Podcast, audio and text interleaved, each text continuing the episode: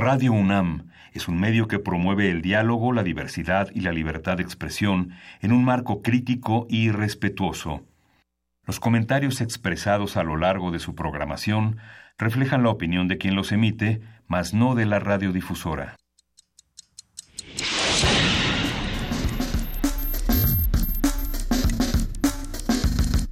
Primer movimiento. El mundo desde la universidad.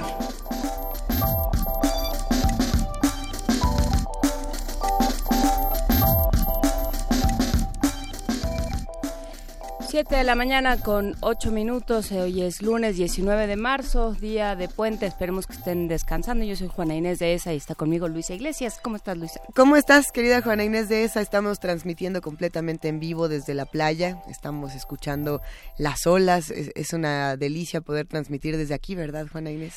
Sí. Es sí, que es muy bonito. A, partir de las 8 de la mañana ya transmitimos en la cabina de radio de Radio UNAM. Porque Por pues ahora ya, estamos, sí, junto a las palmeras borrachas de sol. Las palmeras borrachas de sol, hace un calorón. Nuestra productora Frida Saldívar está contenta en un camastro. Todos estamos gozando piñas coladas.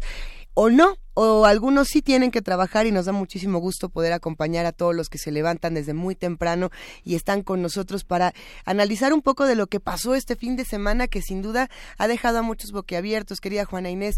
Quizá podríamos empezar justo con esta noticia de Ríos Peter y del Bronco que no alcanzan a, a convertirse en candidatos. Sí, lo hablábamos desde que empezamos a tratar el tema de los candidatos independientes.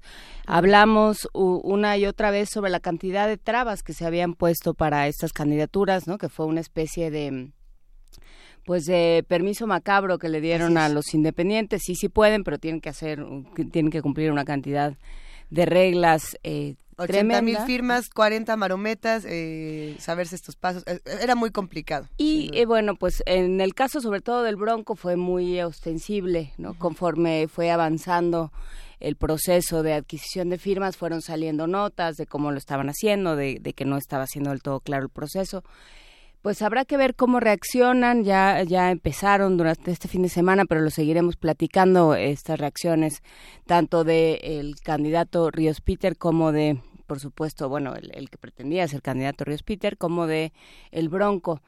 Y bueno, pues sí, sería la, la nota más, pues, más sonada del fin de semana, Luisa. La única candidata que, bueno, la única que se vuelve candidata a partir de este momento es Margarita Zavala. También hay mucha controversia alrededor de esto.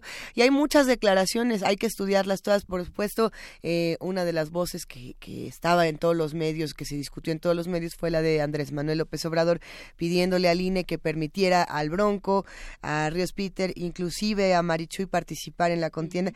No lo sé, es que hay que definir entonces las reglas del juego bien desde el principio, tampoco se vale cambiar las reglas cuando ya estamos a la mitad.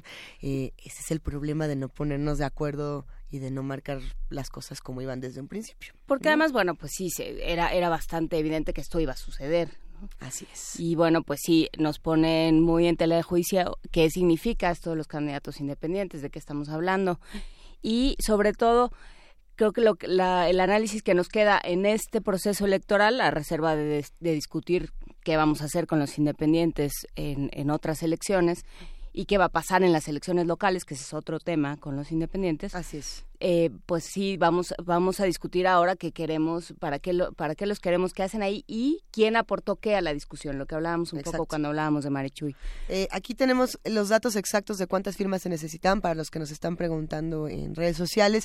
Margarita Zavala reúne 870.168, Jaime Rodríguez el Bronco reúne eh, 835.511 y Armando Ríos Peter se queda con 242.646. Se necesitaban 80, 800 166 mil firmas. y dejamos esta discusión hasta aquí para platicar un poco de lo que vamos a tener el día de hoy aquí en primer movimiento. Ciencia, la ruta de las mariposas monarca. Una conversación con Eduardo Rendón, biólogo por la UNAM, responsable del programa Monarca World Wild Fund México. Eh, vamos a platicar también con Pedro Valtierra, él es fotoperiodista, fundador de la agencia Cuarto Oscuro, y nos va a invitar a, esta, a este concurso de fotografía periodística y documental Cuarto Oscuro 2018. ¿De qué se trata? ¿Quién puede participar? ¿Cuáles son los soportes? Todo eso lo vamos a platicar hacia el final de esta primera hora con Pedro Valtierra. La otra noticia que le estaba dando la vuelta al mundo, si en México tenemos esta, eh, es la, digamos, reelección de, de Vladimir Putin. Vamos a ver qué está pasando con Vladimir Putin en Rusia en la nota internacional. Vamos a ver qué pasa también en Alemania con sus elecciones. En un comentario de Antonio Magaña Duplancher, él es Arturo Magaña Duplancher, internacionalista, director de investigación del Centro de Estudios Internacionales Gilberto Bosques del Senado de la República. En nuestra nota nacional, una nota que se nos quedó del final de la semana pasada, el nombramiento de David Colmenares al frente de la Auditoría Superior de la Federación. No solo qué implica este nombramiento, sino cómo se llegó a él y qué nos, eh, y, qué nos dice, si nos permite mantener el optimismo con respecto a la Auditoría Superior de la Federación o no. Lo vamos a platicar con Janet Oropesa. Ella es investigadora del programa de rendición de cuentas y combate a la corrupción de Fundar. Aquí dice que la poesía necesaria me toca a mí, pero según yo te toca a ti, Juan Me tocó el viernes. ¿Cuál te tocó el viernes? La del insomnio. Ah, estuvo re bueno. No, sí, me toca a mí la poesía necesaria, sí, y además estuvo muy bueno ese poema. Los que deseen participar con nosotros y hacer comunidad, mándenos con el hashtag poesía necesaria. ¿Qué quieren escuchar esta mañana? Hoy las recomendaciones están abiertas para todos ustedes. Tenemos una mesa interesante también. Sí, vamos a hablar sobre una recopilación llamada Tiembla, publicada por Random House. Vamos a platicar con María Teresa Hernández, editora de noticias y reportajes para América Latina y el Caribe en The Associated Press, y con Carlos Bravo Regidor, él es profesor asociado en el CIDE y especialista en historia política y periodismo en México y Estados Unidos. Vamos a ver qué propone. No es verdad, no lo publica Random House, lo publica Almadía, ¿no? Almadía, si no me equivoco. Entonces, bueno, pues vamos a ver qué propone y sobre todo qué recuento se hace de estos ya, estos meses que se van cumpliendo de manera inexorable y que las cosas siguen sin resolverse después de los distintos terremotos de septiembre del año pasado. Mira, Juanes, aquí mandan una pregunta que habrá que habrá que investigar para responder. ¿Qué pasa con el tiempo y el espacio radiofónico y de TV eh, ahora que solamente queda como candidata Margarita Zavala? Eh, ¿Qué pasa con los tiempos de los independientes? ¿Se los queda a todos Margarita Zavala o no? Esa fue la pregunta. Está interesante, ¿no? Saber cómo se van a mover esas cosas. Vamos a platicarlo en un rato más porque vamos a arrancar esta mañana con música. Vamos a escuchar de Wilco Johnson y, y Roger Daltrey, Going Back Home.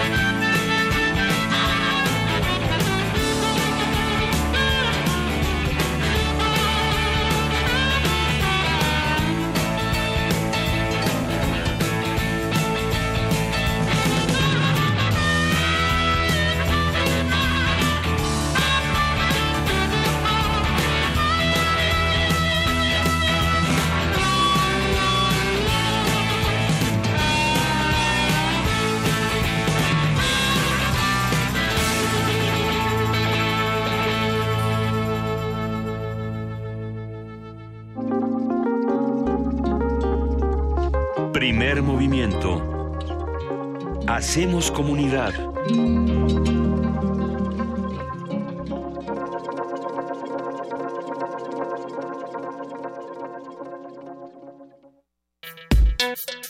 Lunes de Ciencia.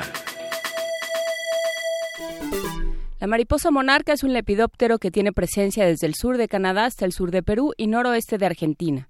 En Canadá y Estados Unidos, cada otoño nace una generación de mariposa monarca que vive hasta ocho meses y que realiza una migración de alrededor de 4.500 kilómetros hasta los bosques de Michoacán y el Estado de México. En su largo viaje, las mariposas monarca recorren los estados de Chihuahua, Coahuila, Tamaulipas, Nuevo León, Durango, San Luis Potosí, Querétaro, Guanajuato, Morelos, Puebla e Hidalgo. Durante el trayecto se detienen en diferentes zonas para descansar antes de llegar a la reserva de la biosfera mariposa monarca. De acuerdo con el monitoreo de la superficie forestal ocupada por la mariposa monarca, elaborado por el Fondo Mundial para la Vida Silvestre, en 2017 y 2018 se registró una disminución de 14.7% respecto a la de 2016-2017, debido sobre todo a fenómenos meteorológicos que coincidieron con el inicio de la migración de la mariposa. El documento señala que se contabilizaron nueve colonias de mariposa monarca, tres en Michoacán y seis en el Estado de México, que ocuparon 2.48 hectáreas de bosque. Y bueno, vamos a conversar sobre las rutas de la mariposa, cómo se trazan y qué regiones atraviesan, así como los cuidados necesarios para su conservación. Para ello nos acompaña Eduardo Rendón. Él es coordinador en jefe de corredores silvestres de WWW, ay, WWF. Es que uno que ya se acostumbró al Worldwide México y ha sido responsable del programa Monarca de la organización por 14 años. Biólogo egresado de la UNAM, ha dedicado 25 años de su vida a la protección de los bosques, donde hiberna la mariposa monarca en México. Buenos días, Eduardo, ¿cómo estás? Sí, muy buenos días, Luisa y Juana. Es un agrado estar aquí con ustedes en pues en Radio UNAM, mi casa también. Es tu casa y este programa siempre, siempre, en este programa siempre serás bien recibido. De igual manera que todas las mariposas que quieran pasar por aquí a, descansar un rato. Cuéntanos, Eduardo, ¿cuál es la ruta de la mariposa monarca y por qué es tan importante hablar de ella? Bueno, la mariposa monarca es probablemente el insecto eh, y en una de esas el, el, animal terrestre, el organismo terrestre más famoso por su migración en cuanto a número de individuos que se mueven, como bien ya dijeron ustedes, desde el sur de Canadá, norte y centro de Estados Unidos, entre las rocallosas y el Atlántico hasta los sitios de hibernación en México y esto la hace como una especie muy carismática más allá de la migración o de incluso la, la hibernación también la historia de la mariposa monarca en como la cultura de lo que ahora es Canadá y Estados Unidos está muy arraigada y es la razón del por qué es, es tan famosa su migración comienza a mediados de septiembre, viene de todas aquellas regiones que hemos mencionado, eh, hacia el sur, a los bosques de, de Oyamel, de Michoacán y del Estado de México, donde hiberna y pasa cinco meses, ¿no? Al final de esta hibernación, eh, prácticamente en la entrada de la primavera, como por estos días, tradicionalmente regresa esa misma generación de mariposas que vino de aquella gran región, que hibernaron en México y que sobrevivieron, las mismas, las sobrevivientes, por eso son tan importantes, todavía tienen la tarea de regresar al sur de los Estados Unidos, donde finalmente cerrarán su ciclo de vida, dando lugar a una nueva generación de mariposas. El objeto de la migración es básicamente escapar del invierno tan crudo en Canadá y en Estados Unidos, hibernando aquí en México, donde sería como más eh, más tranquilas las condiciones climáticas, ¿no? Claro. ¿Cómo cómo podemos realmente tomar un registro de todo lo que ocurre con estas mariposas? Por ahí nos habían contado que se les tenía que pegar algo pero, pero, pero que no impedía el vuelo de las mariposas. De esta manera sí podemos llevar un registro real de lo que ocurre. Mira, es muy interesante. Fíjate que, la mariposa monarca y sus sitios de hibernación en México se descubrieron en 1975 por gente que estaba colaborando con el doctor Fred Urquhart de Canadá y lo que hizo el doctor precisamente fue inventar una, un mecanismo de etiquetado de mariposas. Eh, son etiquetas muy muy ligeras que se les ponen en las alas, primero fueron en las anteriores, después en las posteriores y lo que nos permite esto desde entonces y hasta la fecha es registrar los sitios de origen de las mariposas. Hay eh, como diversos eh, grupos ciudadanos en Estados Unidos y Canadá que trabajan actualmente con el Monarch Que es un sitio web donde la Universidad de Kansas básicamente organiza este sistema de etiquetado. Ellos, la Universidad de Kansas, el doctor Chip Taylor actualmente reparte etiquetas, las etiquetas la gente de todo el Canadá, Estados Unidos que participa, colecta mariposas recién emergidas de los capullos, las marca, definimos el origen y entonces aquí en México, cuando las eh, colectamos, tanto las marcas o a veces mariposas vivas con las etiquetas, definimos por dónde vinieron y a dónde llegaron, muy probablemente, porque también hay recapturas durante el transcurso. Entonces la manera de trazar rutas de la mariposa monarca desde sus sitios de origen hasta sus sitios de hibernación. ¿Y, qué pasa, por ejemplo, con, con, las llegadas y con las salidas de estas mariposas? Algunos dicen que eh, siempre llegan en Día de Muertos, por ejemplo, las mariposas monarca. Es, es muy interesante. Las mariposas monarca llegan efectivamente al final de octubre principios de noviembre y por esto, por esa coincidencia, la gente otomí y mazagua las consideraba o las consideran todavía en su cosmogonía las almas de los muertos que vienen a estar con su gente en la tierra, porque coincide con el Día de Muertos o de todos los santos. La gente de, de la, la gente purépecha también la, la conoce como la cosechadora y esto se refiere a que llegan en el momento en el que precisamente el maíz aquí en esta región, en Michoacán, pues está listo para ser cosechado. Entonces, las mariposas monarcas sí tienen cierto arraigo también en México con estas culturas ancestrales porque les muestran algo, ¿no? Ah, recordemos que las mariposas en términos genéricos con nuestras culturas prehispánicas estaban también muy muy correlacionadas, ¿no? Ah, eh, pero ahí entonces hablaríamos de otro tipo de cuidado de las mariposas monarca, cuando eran consideradas las cosechadoras, cuando eran consideradas las almas de, todos los muertos que nos venían a visitar. Había un respeto por este tipo de animales muy distinto al que se tiene ahora. Eh, ¿Qué pasa cuando tenemos, por ejemplo, todos estos eh, espacios, estos refugios, estos lugares a donde llegan y de pronto también junto con estas mariposas llega mucha gente, lo cual está bien, pero no estamos criticando. Llega mucha gente a verlas y a papacharlas y a tomarse el selfie ya no es igual la relación que tenemos con estos animales. Fíjate que es muy importante lo que dices. Uno de los retos actuales que tenemos en México es el tema del control del turismo o el desarrollo de un turismo sustentable con, con menor impacto ecológico. Sí, el punto es que los sitios de hibernación, algunas de las colonias que están abiertas al público, cada fin de semana sobre todo, y en vacaciones toda la semana, todo el tiempo, reciben a muchísima gente, muchos visitantes que vienen a ver a las monarcas. Es un sitio accesible porque está entre Morelia y, y, la Ciudad de México, exactamente a la mitad. Entonces, las grandes ciudades del eje neovolcánico aquí en México están muy cercanas, viene mucha gente y sí, de repente se convierte en un problema el tema de la afluencia de las personas a sitios cercanos a la colonia. Eso sería, tienes toda la razón, uno de los principales retos que tenemos. El gobierno en sus tres niveles, la gente de ejidos y comunidades que tiene colonias abiertas al público y la sociedad civil organizada, como en este caso WWF, el Fondo Mundial para la Naturaleza, que trabajamos en alianza con la Fundación Telmex del CEL y desde hace 14 años estamos apoyando esta, estas actividades de, de todo tipo en, en la monarca. Estamos actualmente tratando de que cada que se abren los santuarios, las colonias particularmente, ejidos y comunidades, estén mejor capacitados con uniformes, con brigadas de vigilancia, con brigadas comunitarias también para el apoyo del turismo. Entonces es un reto grande, todavía no lo tenemos resuelto, son de las cosas que tenemos que trabajar fuertemente aquí en la Monarca todavía. Pero si pudiéramos darle algunos consejos a las personas que por supuesto quieren acercarse a, a este a este fenómeno, eh, algunos dirían, por ejemplo, que, que, hay que visitarlas después de enero. Si es que llegan en, en Día de Muertos, hay que dejar, ahora sí que hay que dejar a las visitas descansar. Fíjate que es muy, muy, muy importante lo que tú dices. Los sitios de hibernación, las colonias abiertas de la mariposa monarca al público comienzan sus actividades a finales de noviembre.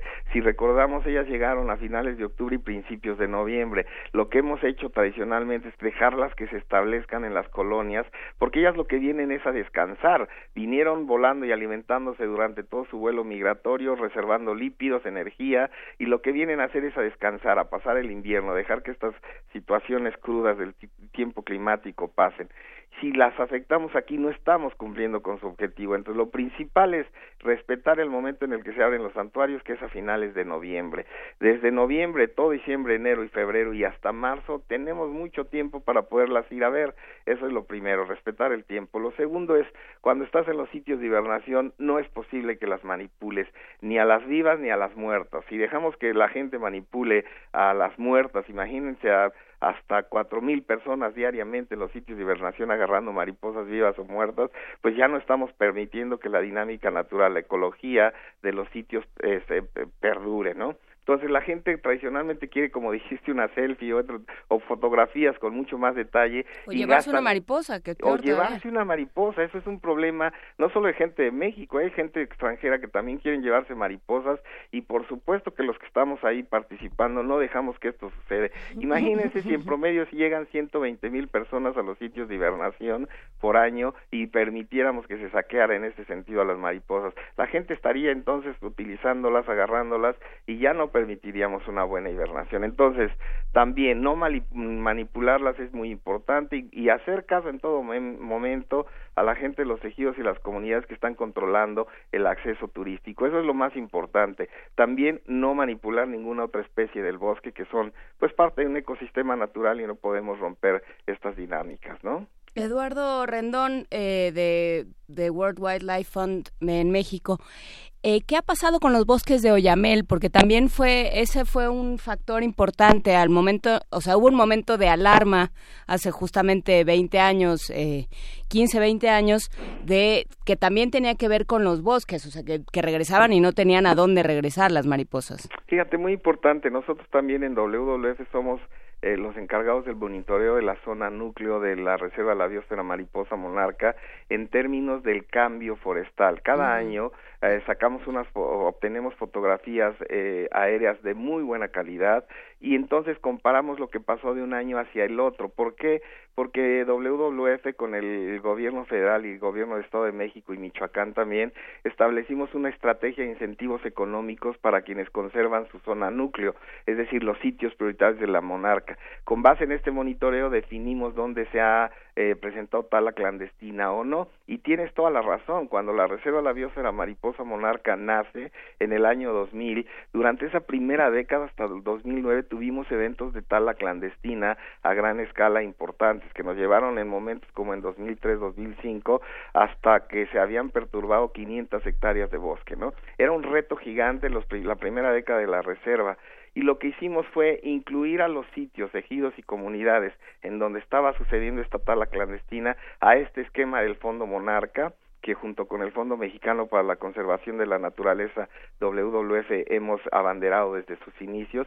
Y entonces lo que empezamos a hacer es, aparte de este Fondo Monarca y poner una, eh, establecer una estrategia de concurrencia de fondos con la CONAFOR para el pago de servicios ambientales hidrológicos, comenzamos a incentivar económicamente a la gente para que conservara el bosque. Y a esto le unimos proyectos productivos como la creación de viveros comunitarios, la creación de módulos de producción de hongos, de vigilancia también, esquemas de vigilancia comunitaria y fue la manera en que 2009 prácticamente erradicamos la tala clandestina a gran escala de la zona núcleo de la reserva. Estoy hablando de las 13.551 hectáreas que son las prioritarias para la hibernación de la monarca en México. Lo hemos logrado. Si a mí me preguntan eh, cuál es el logro más importante que en mi carrera profesional he hecho, es haber sido parte de esta iniciativa de los gobiernos, la sociedad civil y sobre todo ejidos y comunidades que logramos erradicar prácticamente la tala clandestina en la zona núcleo de la reserva de la monarca que creo que eh, es importante no solo a nivel de este proyecto, o sea, de este caso concreto,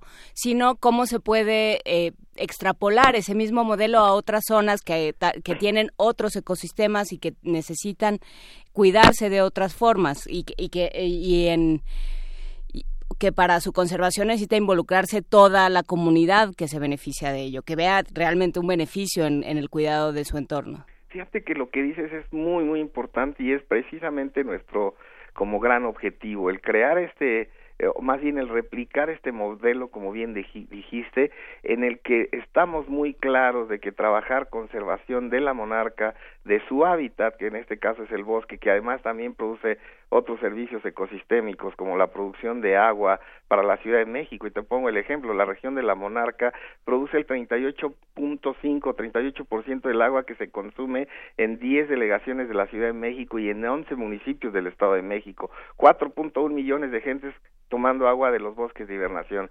Entonces, este ejercicio de conservación de la naturaleza y de los servicios ecosistémicos lo hemos estado haciendo a la luz de los dueños de la biodiversidad. ¿Quiénes son ellos? Los dueños de ejidos y comunidades. Cuando estamos trabajando con ellos es cuando hemos logrado estos esquemas de conservación que tienen buenos resultados. Y sí, el objetivo es ahora replicarlos en otros sitios de todo México, ¿no? Yo siempre digo también, no hemos solucionado todo en Monarca, pero hemos hecho cosas muy bien desde la Alianza WWF, Fundación Telmex Telcel, como en esta gran estrategia de muchas instituciones participando para la Monarca y queremos llevar estas cosas, este ejemplo, a otros lugares de México. Por aquí había muchas preguntas interesantes de los que están haciendo comunidad con nosotros y, estaría interesante discutirlas. Eduardo, por ejemplo, Mayra Elizondo nos preguntaba qué pasa con las generaciones de mariposas, cómo, vamos contando las generaciones de cuáles son las que migran, cuáles son las que no, eh, se saltan entre generaciones. ¿Podemos hablar un poco sobre esto? Por supuesto. Si pensamos en la, en la mariposa monarca que está hibernando en México, que actualmente está yéndose ya a la remigración hacia el norte, diríamos que es la generación Matusalén. El doctor Carlos Galindo de Glaconavio y un servidor la bautizamos así en un libro que se llama Danaidas de las maravillosas mariposas monarca y le dijimos la generación Matusalén a esta monarca porque extiende su tiempo de vida. Estas mariposas, las que estuvieron hibernando en México, este, tienen un tiempo de vida de hasta ocho meses como adultos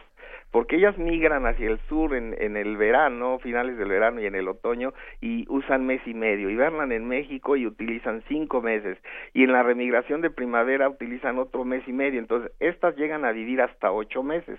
Cuando llegan al sur de los Estados Unidos, ahí ponen finalmente las hembras los huevecillos en las plantas que ya están disponibles en ese momento para que los huevos puedan eclosionar y las, las larvas eclosionen de los huevos y entonces ahí lo que tenemos son dos generaciones de primavera, decir, las hijas y las nietas. Estas generaciones son de generaciones que tienen adultos que solo viven un mes, entonces, dos generaciones en el sur de Estados Unidos y más tarde se repuebla toda esa gran región de donde vinieron originalmente con otras dos generaciones de verano que serían las bisnietas y las tataranietas.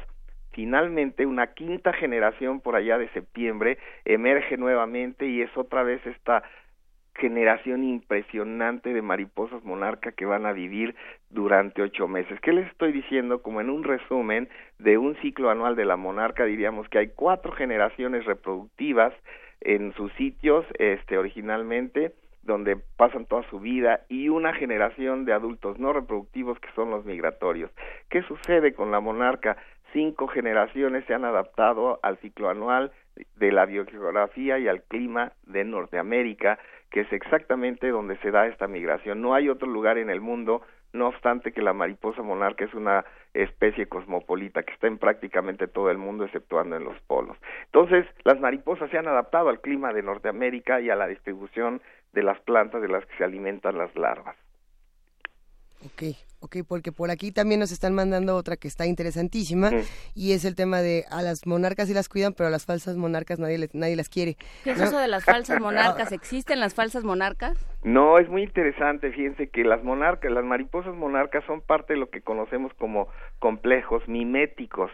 En la naturaleza hay especies que sirven como modelos y en este caso la monarca parece que es la, el modelo de varias otras especies que van evolucionando para parecerse en coloración en forma a la monarca, porque resulta que la mariposa monarca tiene un mecanismo de defensa químico que evita que sus depredadores la, la, se alimenten de ella. En este caso, las monarcas, que son especialistas de las plantas de asclepias o algodoncillos, que son la clave de toda la monarca, digámoslo así, este, se alimentan de estas plantas y adquieren de ellas glucósidos cardíacos o, o que se les dicen y estas sustancias, las larvas, al alimentarse de estas plantas, ahora las asimilan y las, al emerger los adultos de las pupas, estas sustancias quedan en las escamas de la mariposa monarca y la coloración de las monarcas que es tan vistosa se le llama aposematismo, que llaman la atención, que te dicen depredador, me vas a depredar, soy llamativa y por lo tanto puedo ser venenosa.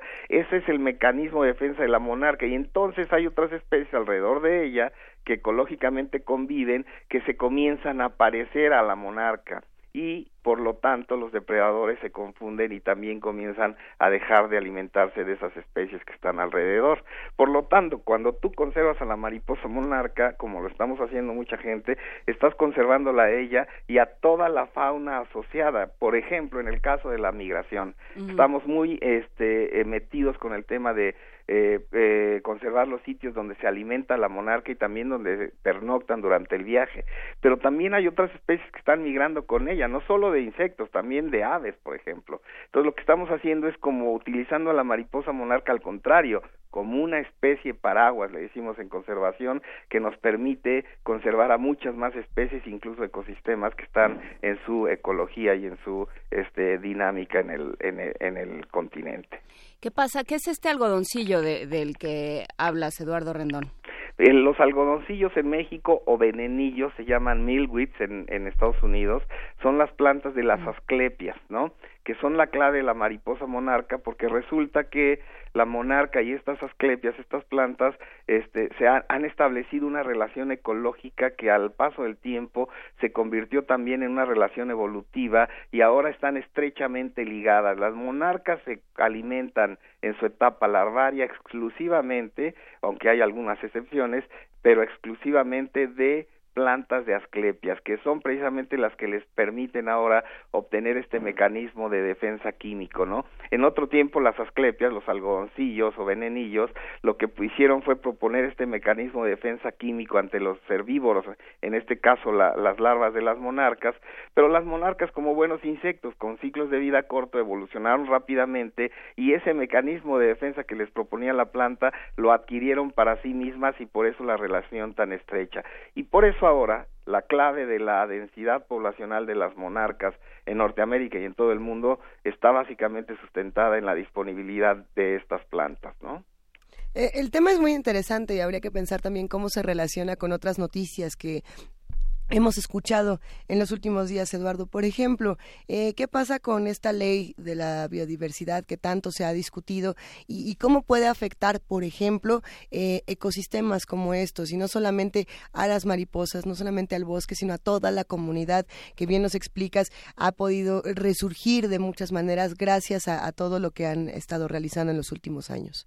Pues mira, hay como varios niveles. En el caso de la mariposa monarca, eh, la, es una especie sujeta de protección especial por la norma mexicana, la 059, ¿no? Eh, y está sujeta de protección especial en ese caso particular como por las aglomeraciones tan importantes de esta especie que se dan en los sitios de hibernación, ¿no? La ley de, de, biodiversidad que acaba de ser ahí hasta donde sé ayer las noticias eran que no había sido aceptada, ¿no? Por la Cámara de Diputados. Sigue en ese pleito, sí. Claro, claro, podría ser, podría afectar en el sentido más bien del manejo de los ecosistemas. A mí me parece que lo más importante de la ley de biodiversidad y tendríamos que estar mucho más metidos, mucha más gente en estas historias, en el análisis, es más bien el tema del manejo, no en las como esquemas de protección particular que tengan especies o no. Ya saben, eh, tenemos especies endémicas, sujetas de riesgo, en peligro de extinción y todas estas cosas.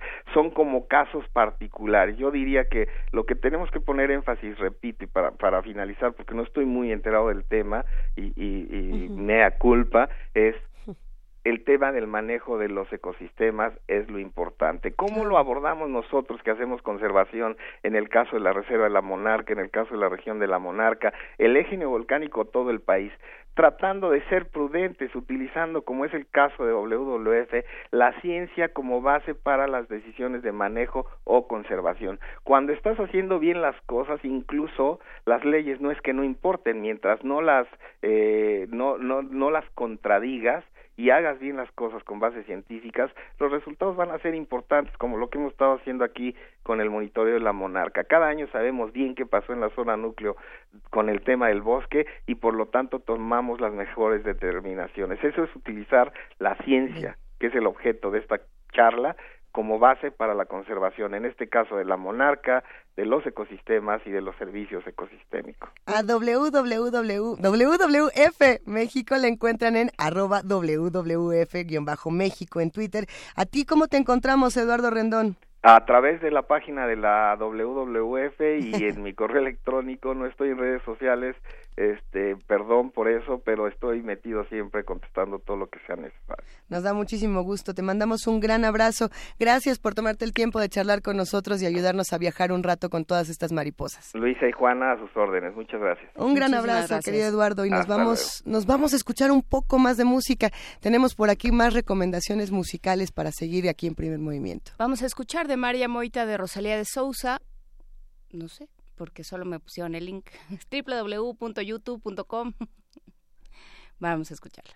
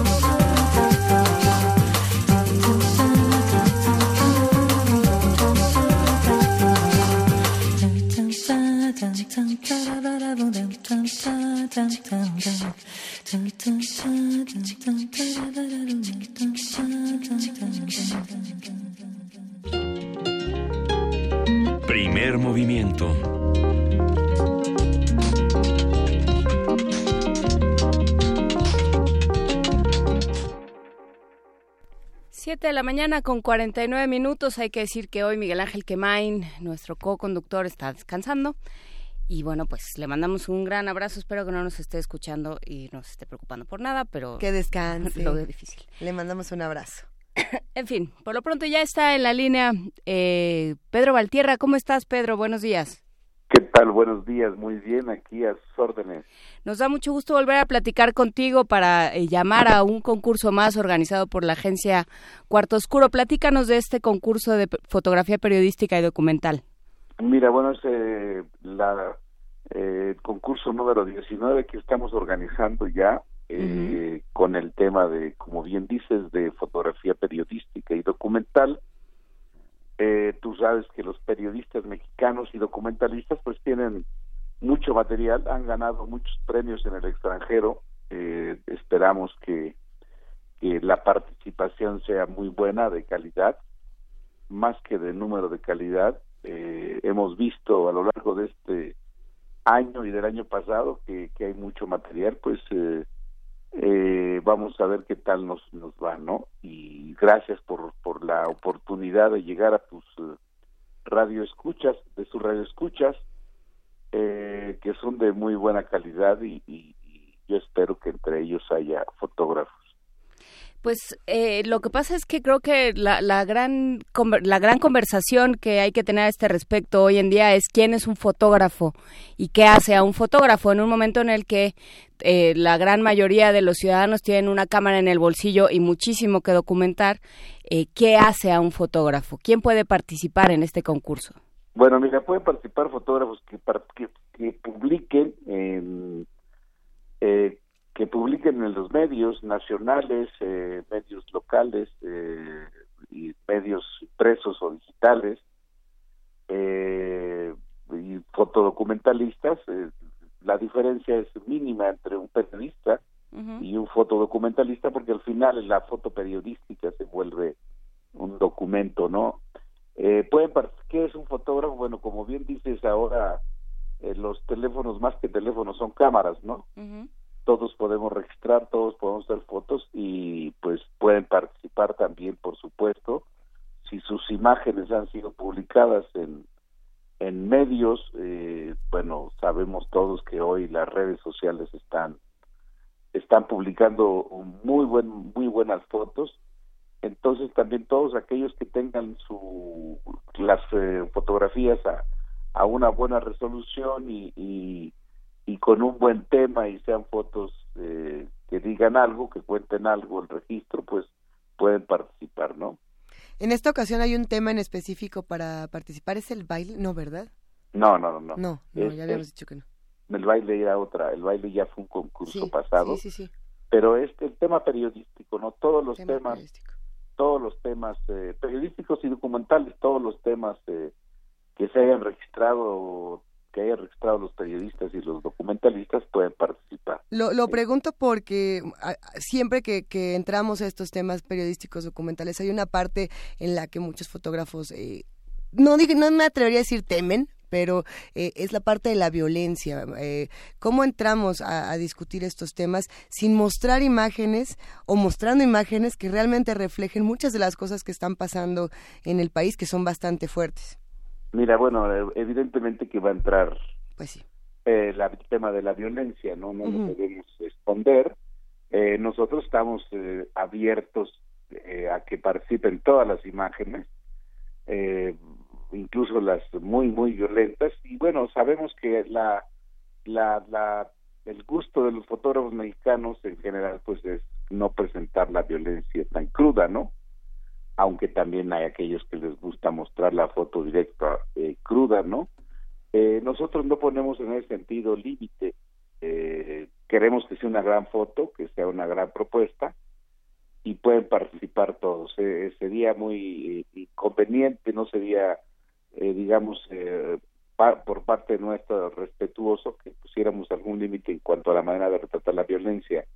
No ponemos límite, entendemos que, que muchas veces los fotógrafos muestran la violencia directa porque al final la violencia que vive el país pues no es culpa de los que hacemos periodismo, esa culpa o esa responsabilidad pues mm, tiene otros orígenes, en fin. Sí, sin duda, y, son temas complejos, sin embargo, todos estos temas son los que se tienen que estar discutiendo en, concursos y en espacios como este. Eh, para todos los que nos escuchan y que quieren entrar en contacto y que se quieren poner a participar, ¿qué es lo que tienen que hacer?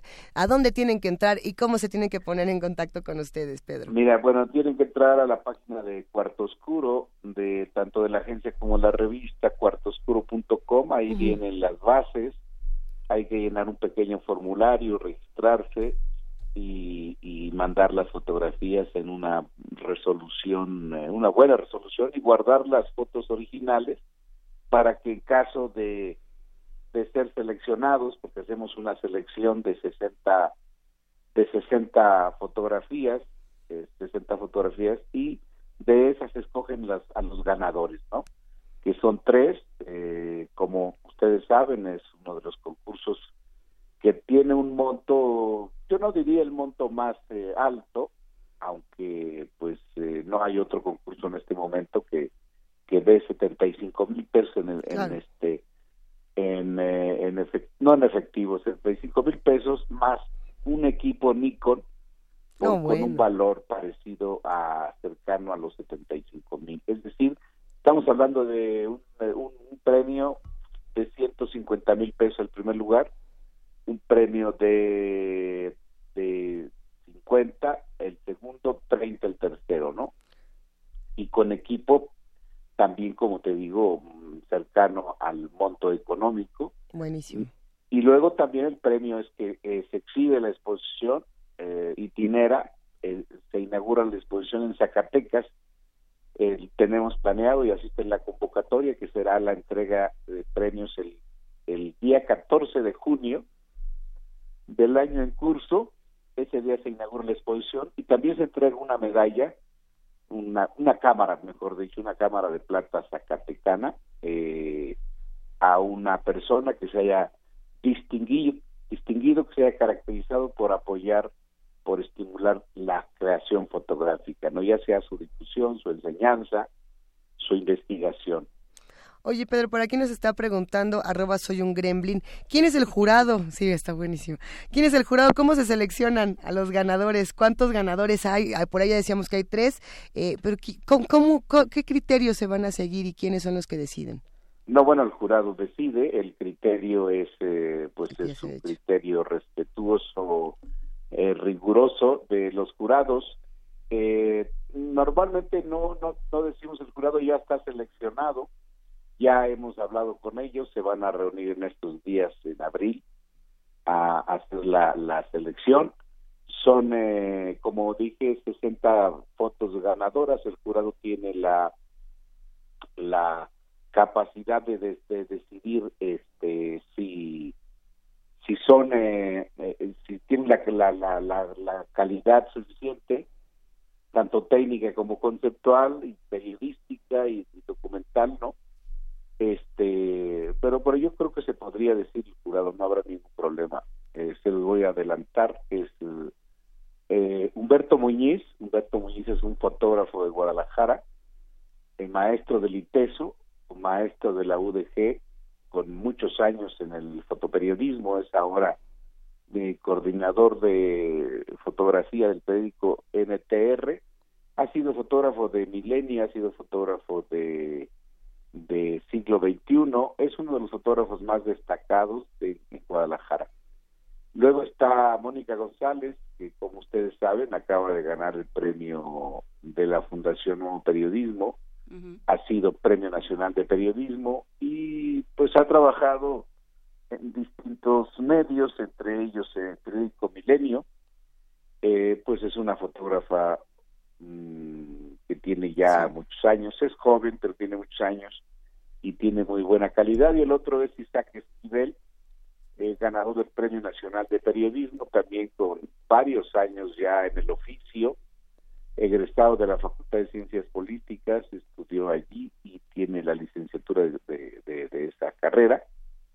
Es fotógrafo de cuarto oscuro, es un fotógrafo pues eh, joven, ¿no?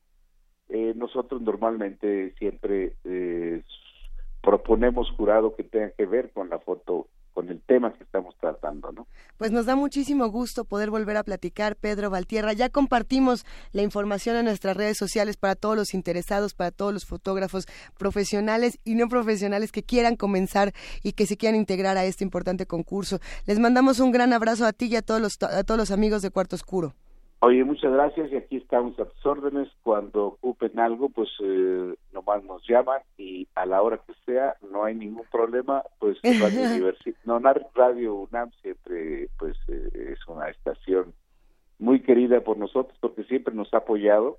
Muchas gracias y pues saludos a todos los radioescuchas y deseamos que participen y que nos vaya bien. Gracias, querido Pedro. Va un gran abrazo para ti. Hasta luego. Cuídate, suerte. Muchas gracias. Vamos a una pausa y regresamos a la segunda hora de primer movimiento. Primer movimiento.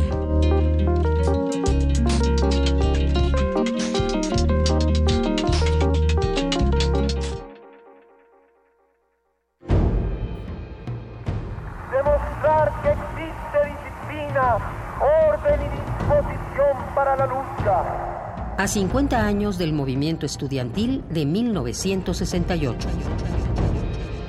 Radio UNAM ha abierto para usted un buzón de voz en el cual queremos oírlo.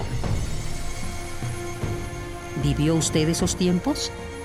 ¿Tiene una historia que compartir? ¿Sabe algo que merezca ser difundido? Marque al 56 23 32 81 y déjenos su testimonio. M68. Voces contra el olvido. Todos tenemos algo que contar. Radio UNAM. Experiencia sonora.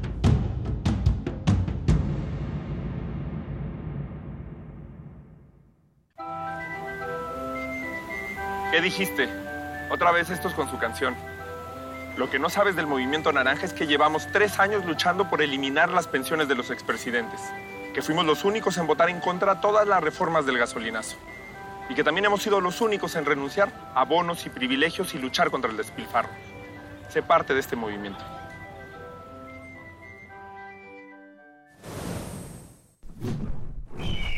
Movimiento Ciudadano.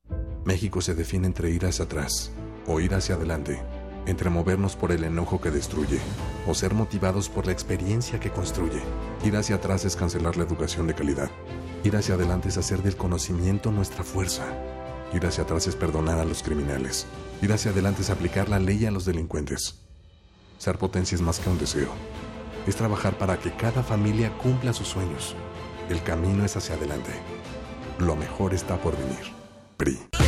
Disfruta de la antología poética en voz de la escritora venezolana María Auxiliadora Álvarez. Un estreno más en descargacultura.unam. Porque quería preservar la vida de algunos sonidos, transformó su boca en depósito de hielo. Todo lo que guardaba allí pervivía. Entra a www.descargacultura.unam.mx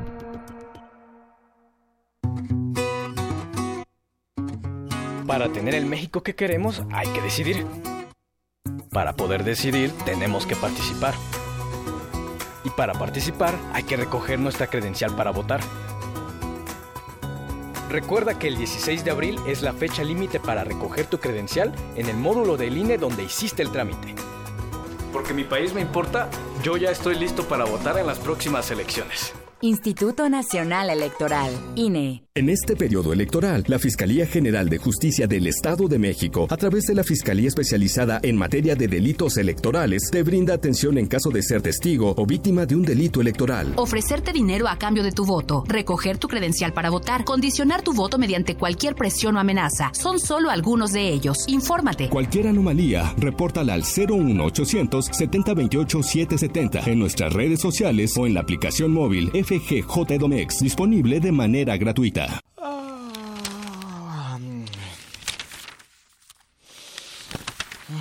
¿Cansado de leer las mismas noticias una y otra vez? En Prisma RU relatamos al mundo desde una óptica universitaria. Escúchanos de lunes a viernes de la 1 a las 3 de la tarde por el 96.1 de frecuencia modulada Radio UNAM, experiencia sonora. Estaríamos mejor con un gobierno que nos represente a todos. Y no solo a unos cuantos. Estaríamos mejor si cumplieran algo de lo que prometen. Estaríamos mejor si nos dieran confianza. En lugar de darnos vergüenza. Estaríamos mejor si los políticos tuvieran hambre de hacer. En lugar de tener hambre de poder. Estaríamos mejor si hicieran algo bueno con nuestro dinero. En lugar de usarlo para la guerra sucia. Estaríamos mejor juntos. Juntos, con ya sabes quién. Ponte del lado correcto de la historia. Partido Encuentro Social. México lucha, México grita y te necesita. De los villanos de siempre, de los corruptos que mienten. Se terminó la paciencia, ya no queremos violencia. Todos atentos, llegó el momento, llegó la hora del movimiento. Movimiento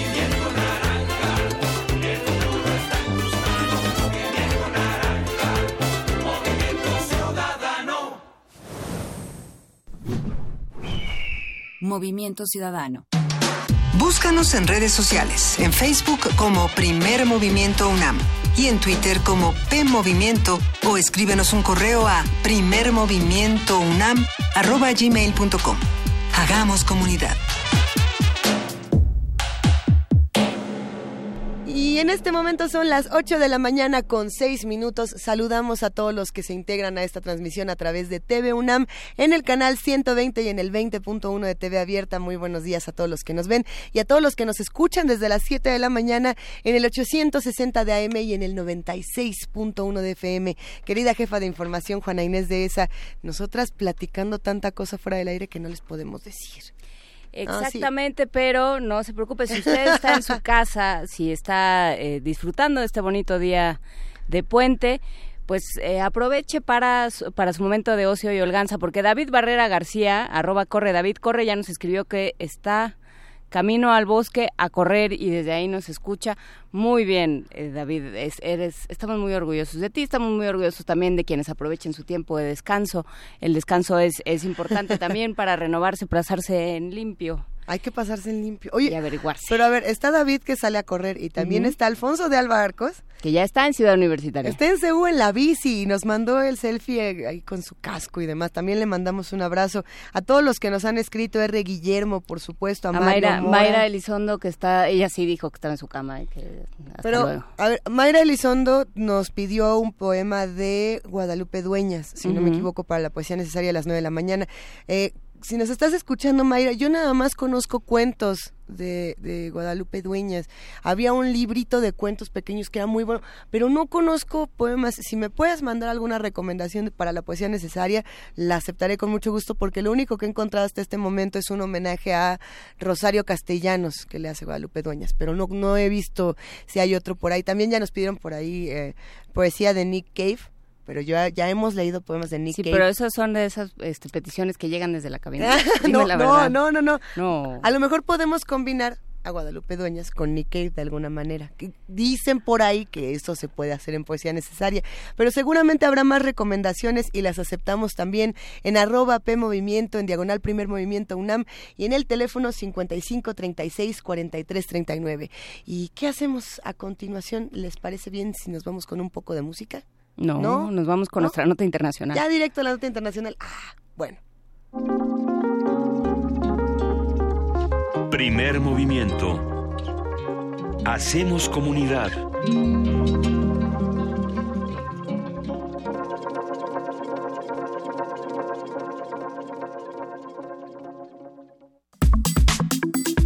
Nota internacional.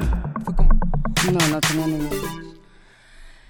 Vladimir Putin ganó las elecciones presidenciales celebradas ayer domingo. Con el 90% de los votos escrutados, el actual mandatario ruso triunfó con 76% de los sufragios. Esto no es noticia, digamos, pero en fin. Eh, de acuerdo con datos de la Comisión Electoral Central, la participación fue de alrededor del 59.93%. Y bueno, el segundo lugar fue para el candidato comunista Pavel Grudinin con el 12.05%. El tercer sitio se ubicaba para Vladimir Shirinovsky con el 6, con el 6% de la votación y el cuarto lugar quedó con Senia Shovak con un eh, 1.6%, nada más. Bueno. Por otro lado, en Alemania, Angela Merkel fue investida el miércoles como canciller para un cuarto mandato luego de intensas negociaciones entre su bloque conservador y los socialdemócratas. Merkel viajó el viernes a Francia para reunirse con el presidente Emmanuel Macron. El mandatario galo anunció que ambos países pactarán una hoja de ruta para refundar la Unión Europea. Vamos a hablar sobre los resultados de las elecciones presidenciales en Rusia y el cuarto mandato de la, de la canciller Angela Merkel al frente de Alemania. Vamos a ver todas estas cosas con Arturo Magaña Duplancher, él es internacionalista, director de investigación del Centro de Estudios Internacionales Gilberto Bosques del Senado de la República. Arturo, muy buenos días, ¿cómo estás? Hola, buen día, Luisa, Juana Inés, qué, qué gusto estar con ustedes, buen día. Como siempre es un gusto escucharte. Eh, a ver, vámonos por partes. ¿A qué le entramos primero, a Alemania o a Rusia?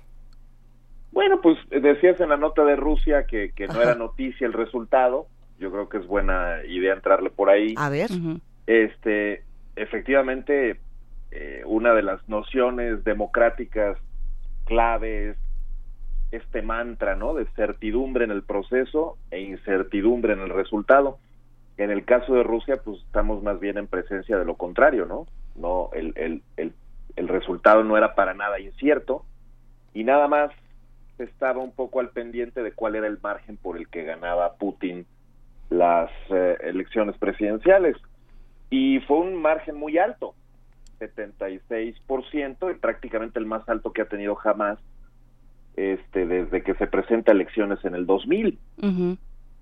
El dato es muy impresionante, pero sí hay que tomar en cuenta el otro que tú decías, de que hubo una participación muchísimo menor al, a lo que normalmente se veía en Rusia, al menos el 65%, que fue la votación más reducida en 2012. Seguramente esto ya es una muestra de cierta fatiga con el sistema, cierto desinterés por votar en unas elecciones donde ya se sabe más o menos qué va a pasar, de un sistema de pluralismo limitado, donde, bueno, pues, si bien hay muchos otros candidatos de dónde escoger, pues ninguno de ellos son verdaderamente competitivos, este ni siquiera el comunista que bueno pues siempre tiene desde los años 90 el cometido de quedar en segundo lugar y ya está. Pero es un es un millonario comunista no es un millonario comunista sí solo en Rusia agrícola etcétera que, que además muestra uno de los problemas más relevantes no la desigualdad social el fenómeno del multimillonario frente a la miseria en la que vive muchísima gente etcétera. Uh, con todo y eso pues el hecho de que haya uh, obtenido este umbral de votos Putin nos tiene que hacer pensar desde luego en esta victoria contundente que tienen muchos grupos, segmentos de la sociedad, especialmente entre los jóvenes, la famosa generación Putin, es decir, un montón de jóvenes que solo conocen Rusia bajo el, el liderazgo de este, de este personaje y que consideran que pues el hecho de pasar a un a una situación de libre mercado con un desempleo más bien reducido frente a lo de otros países en Europa, que ha aumentado un 70% del PIB per cápita en sus casi 20 años de gobierno ininterrumpido, bueno, en este momento 18, contando por cierto que no pudo ser presidente ahí en 2008 a 2012 porque la Constitución dice que no lo puede ser más de un periodo y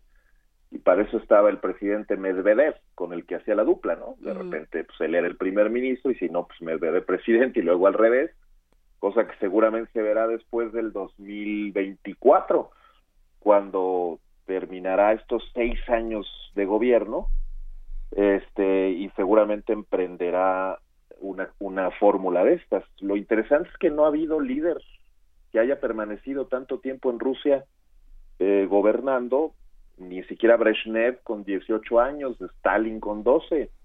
Es eh, una victoria contundente para este proceso de eternización del poder de ciertas figuras políticas que uno ve, por ejemplo, en China con Xi Jinping.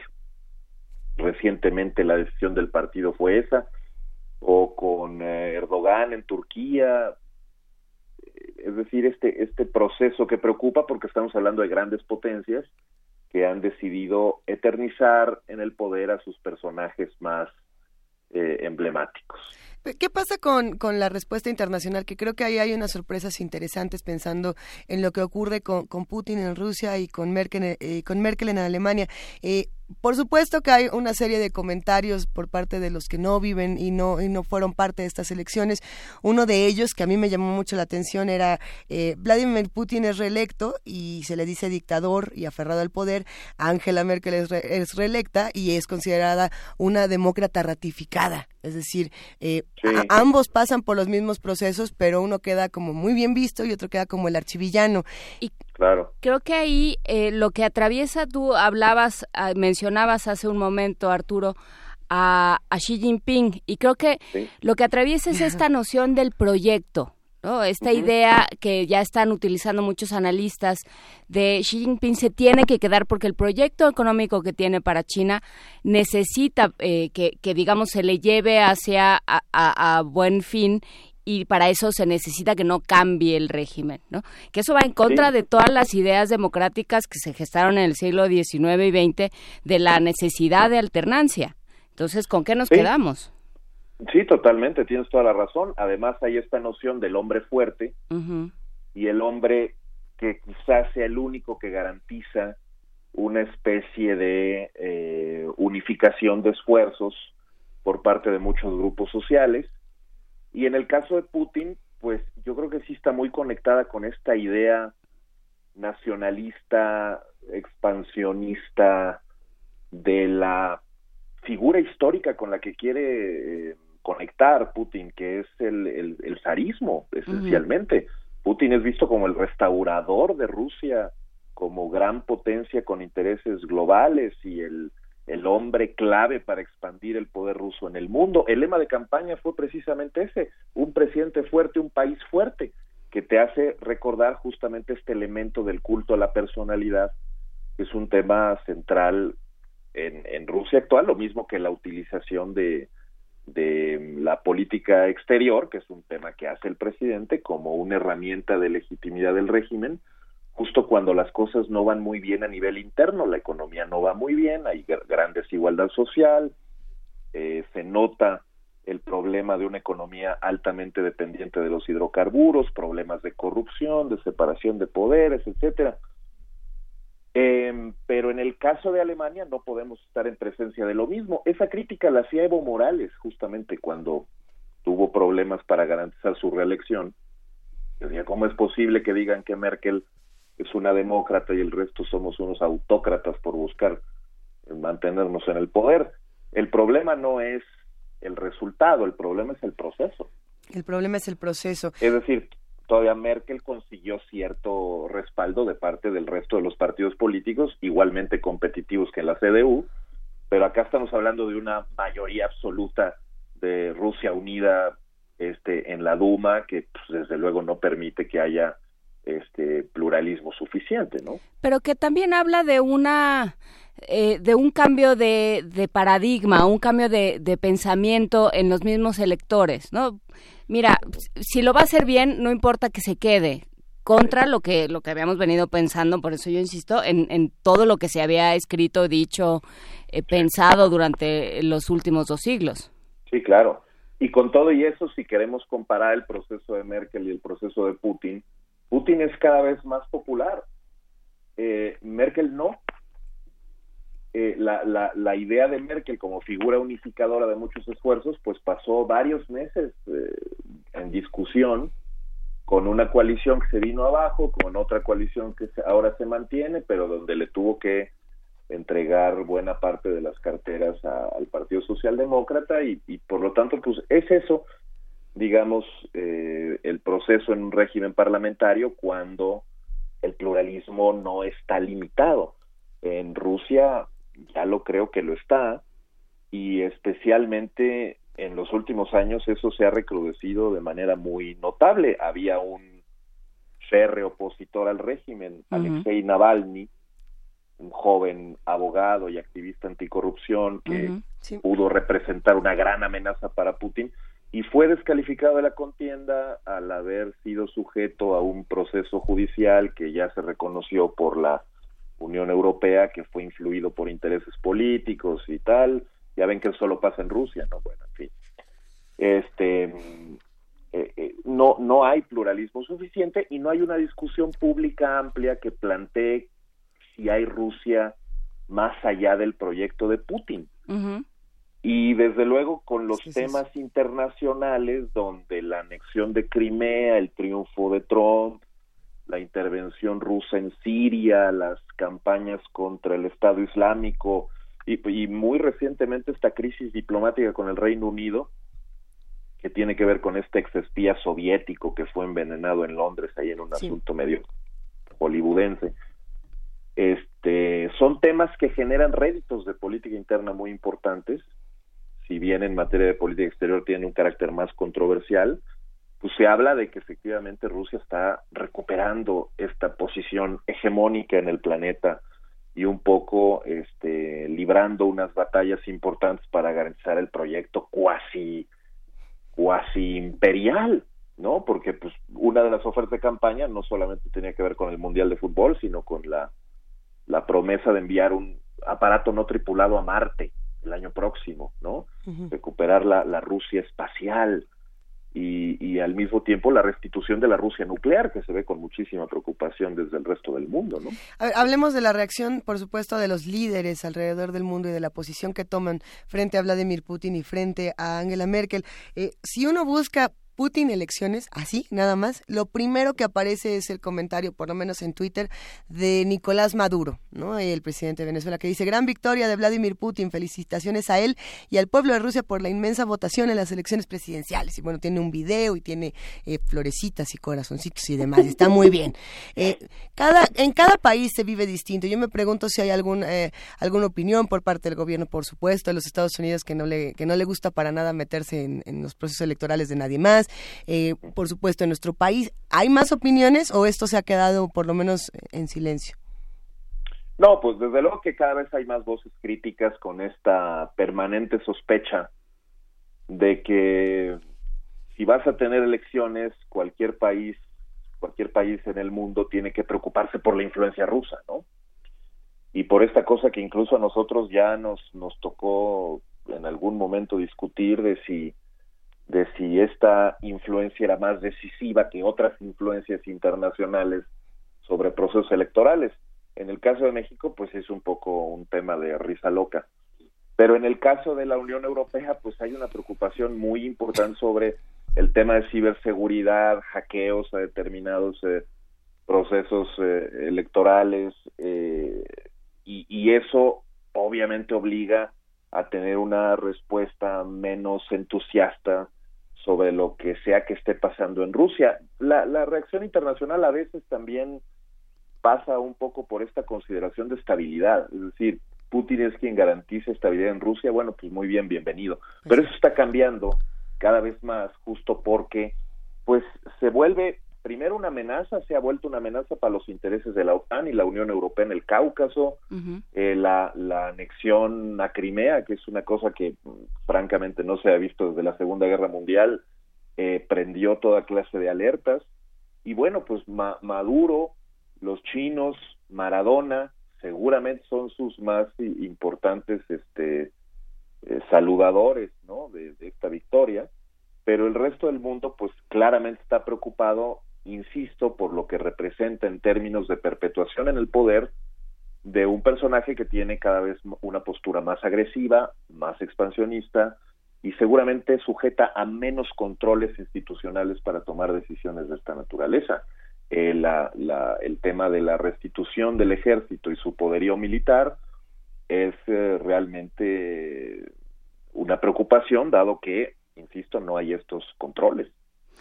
Sí, ahora en el caso de Angela Merkel hay dos, dos temas muy importantes con los que se asocia su gobierno, que es eh, la Unión Europea, ¿no? la, conservación de la Unión Europea y, eh, y la idea de que de que Europa tiene una responsabilidad y un compromiso ante la crisis migratoria.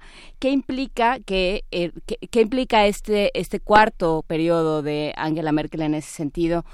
Cómo, cómo se le alinean las fuerzas ahora, porque no, no tiene la misma, el mismo eco ni la misma acogida que tenía hace, pues hace algunos años que llegó al poder. Sí, claro, y además ha tenido que negociar una serie de temas importantes, ¿no? eh, en definitiva, para gobernar con este número de carteras que tuvo que entregar a la, a la socialdemocracia, pues va a tener que hacer ajustes relevantes. Ya tuvo que hacerlos en materia migratoria y de refugiados, que le pusieron un tope. este, una cosa que iba un poco en contra de esta ambiciosa agenda de relanzamiento de la Unión Europea, etcétera. Ha tenido que hacer modificaciones también a distintos temas económicos que, bueno, la situación en la zona euro eh, va, va a exigir un compromiso, exigía un compromiso mayor de Alemania y ahora quizá no podrá tenerlo justo por estos, estos nuevos controles en la negociación. Y en cualquier caso, pues el, el proyecto mismo se está viendo con cierta escepticismo, dado que la figura de Merkel cada vez ha producido eh, más división, se entiende que es claramente un líder que profundiza la, la, estabilidad, pero que en definitiva ya, ya vive un desgaste importante a partir de, de los distintos eh, momentos en que ha gobernado, también su cuarto mandato. Este, definitivamente el tema Rusia es un tema de preocupación en Alemania, dado que pues Alemania le compra prácticamente, bueno, en gran medida la, la energía que consume, y el tema terrorismo, inmigración, Siria, etcétera, pues sí han, han tenido un efecto relevante sobre una coalición que tiene pocas prioridades, pero que no necesariamente tienen que ver con este tema de Alemania en el mundo, sino con una agenda doméstica, ¿no? Esencialmente, este, para atender toda clase de problemas que se considera que tienen que resolverse antes de que la ultraderecha, que ya tiene más de 90 escaños en el Bundestag, pueda robar más en próximas elecciones. ¿Y ahora qué sigue? Y ahora, bueno, simbolita mágica. Pero ¿cómo se reorganiza? O sea, pensando, eh, Trump, eh, Trump, Putin no necesitaba un, un puesto o, ninguna reafirmación, digamos, estaba firme donde estaba pero sí te dice algo de, de que se están moviendo las cosas. Eh, la renuncia de Rex Tillerson te dice otra la semana pasada, ¿no? O sea, sí lo, lo señalan en Twitter, es preocupante. El detalle es la posición acéfala de la comunidad internacional. ¿Quién se está, ¿quién se está perfilando como alguien que pueda eh, hacer contrapesos? ¿Cuáles son los polos de este mundo multipolar del que hablamos ahora? Sí, pero tienes mucha razón. Pues hay una, hay toda una discusión sobre si el primer ministro canadiense tiene esa función ahora, prácticamente delegada por ausencia de otros liderazgos. Eh, pero es claro que Merkel no puede competir con Macron, por ejemplo, ¿no?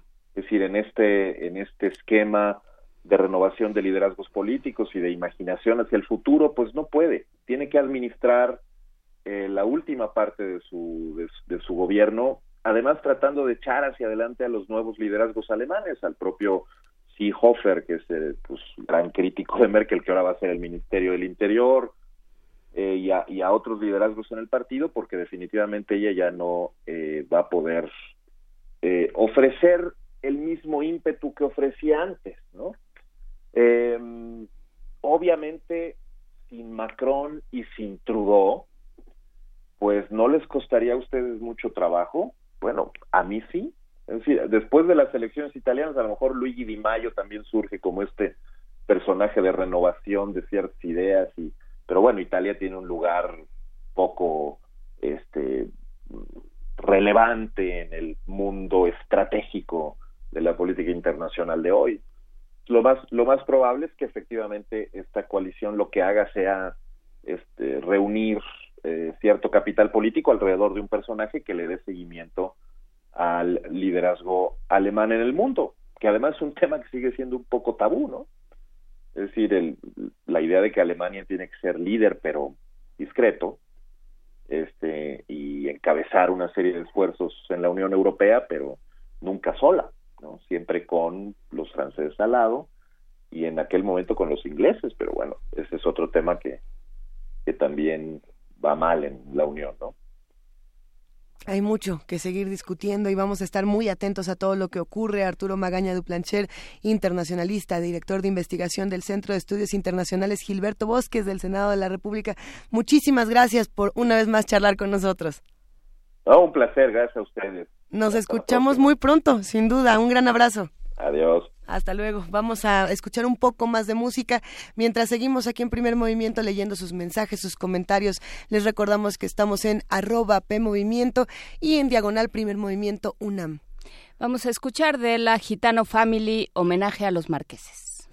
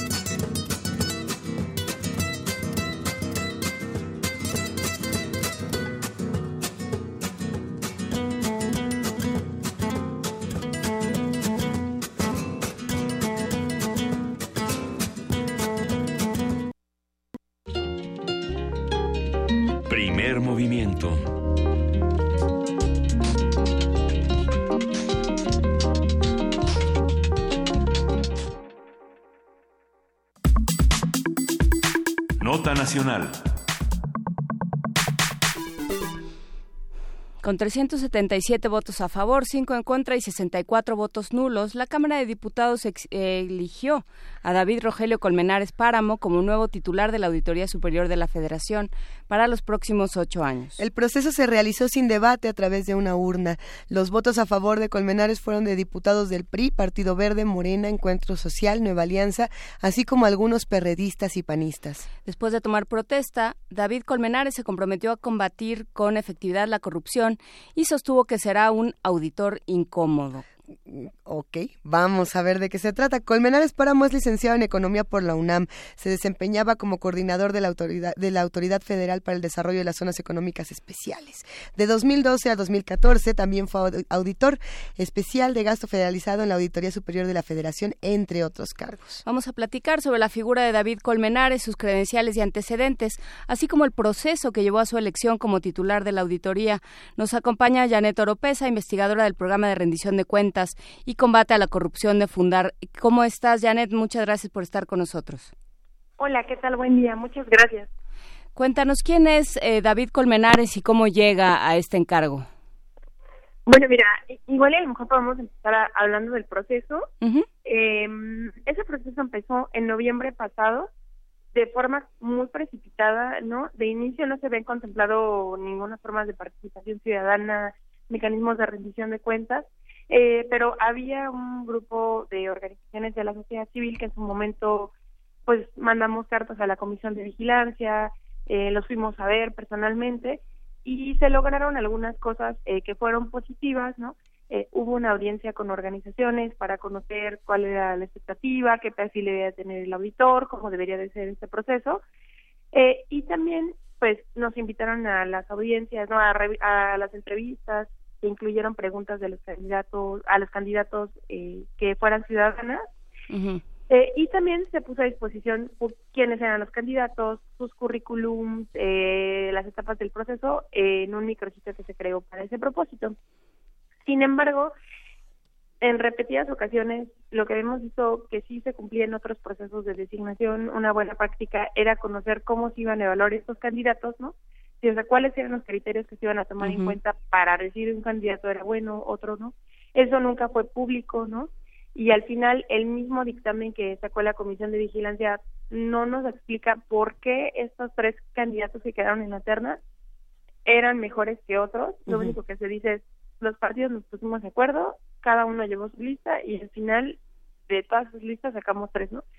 Entonces, hubo 41 candidatos, dos de ellos eran mujeres y pues nosotros un poco la exigencia ciudadana es conocer un dictamen fundado y motivado por qué estos tres, ¿no? Este, entre los cuales estaba David Colmenares Páramo, ¿no?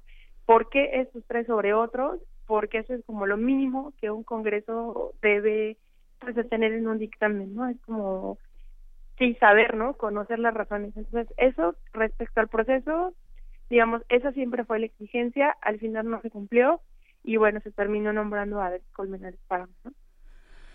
A ver, eh, entonces vamos por partes. ¿Quién, ¿Quiénes formaban parte de esta terna? Mira, eh, de parte de esa terna eh, estaban tres personas, Ujú. Ángel Trinidad Saldívar, eh, Salim Arturo Orsi y David Colmenares Páramo. Eh, ellos tres fueron los que quedaron en esta terna que tenía que ser votada por dos terceras partes de los miembros presentes de la Cámara. Entonces, por varios meses el proceso estuvo, pues digamos, un poco como parado eh, y al final se reactivó y David Colmenares Páramo logró esa mayoría, ¿no? Porque sí es un cargo muy importante, es un contra, la auditoría es un contrapeso fundamental, es una de las instituciones más importantes para la rendición de cuentas y el combate a la corrupción en el país. Se encarga de fiscalizar los recursos, ¿no? De asegurar pues su adecuado uso, em, tanto por entes públicos, privados o autónomos. El único requisito es que eh, use recursos públicos de, naturaleza federal, ¿no? Entonces, la auditoría sí tiene un rol fundamental en controlar el gasto fiscalizar el gasto e incluso también se encarga en algunas ocasiones de evaluar el desempeño de los programas públicos, ¿no? Entonces es una institución como pocas que sí da resultados da resultados, lo seguirá dando. Eh, por ahí hay muchos comentarios y muchos análisis interesantes, alguien, muchas personas que señalan la trayectoria eh, priista de David Colmenares y, y, la falta de ética al tenerlo en un cargo como este. Algunos hasta están despidiéndose prácticamente de la Auditoría Superior de la Federación. ¿Cómo vemos todo esto? ¿Qué, qué podemos decir de esto, Janet? Mira, eh, yo creo que necesitamos como, pues ahora sí que darle la oportunidad porque las exigencias siempre fueron respecto al proceso, no tanto a los candidatos, ¿no? Eh, eh, a nosotros nos parecía que los tres candidatos, pues sí contaban con los instrumentos, al menos el perfil técnico, ¿no? Eh, porque es también un trabajo muy especializado. Entonces, pues un poco, y las declaraciones de él han sido, voy a ser, ¿no? O sea, como voy a ser muy implacable. Creo que hay que darle la oportunidad este, mm, pero sí la auditoría tiene o históricamente tuvo un buen desempeño, es un cargo por ocho años. Entonces, eh, creo que sus declaraciones han sido voy a trabajar de la mano de la sociedad civil, voy a ser un auditor implacable. Eh, creo que los ojos van a estar puestos en la auditoría, ¿no? Porque como te digo, es de las pocas instituciones que sí funcionan, ¿no? Entonces, es como ya no perder lo que se ha ganado eh, y sobre todo se requiere pues un auditor autónomo, ¿no? Entonces ya veremos, eh, auditorías de su plan de auditorías cada año, ya veremos, ¿no? O sea, si en realidad hay autonomía en el trabajo que se realice, ¿no? O sea, sí tenemos que tener un seguimiento muy puntual, ¿no? Como no quitar los ojos de ahí, este, y pues ahora sí que los ciudadanos y las ciudadanas seremos este, un poco los que estemos ahí viendo eh, cuál es su desempeño, ¿no? Eh, cuáles son los resultados de la auditoría, ¿no? También este es muy importante cuando se difunden estos resultados, ¿no? Entonces, creo que, bueno, o al menos nuestra perspectiva ciudadana es, ya estaremos ahí observando, o, el trabajo será el que diga si hay autonomía o no. Sí, el problema es eh, justamente esto que mencionas del proceso, Janet.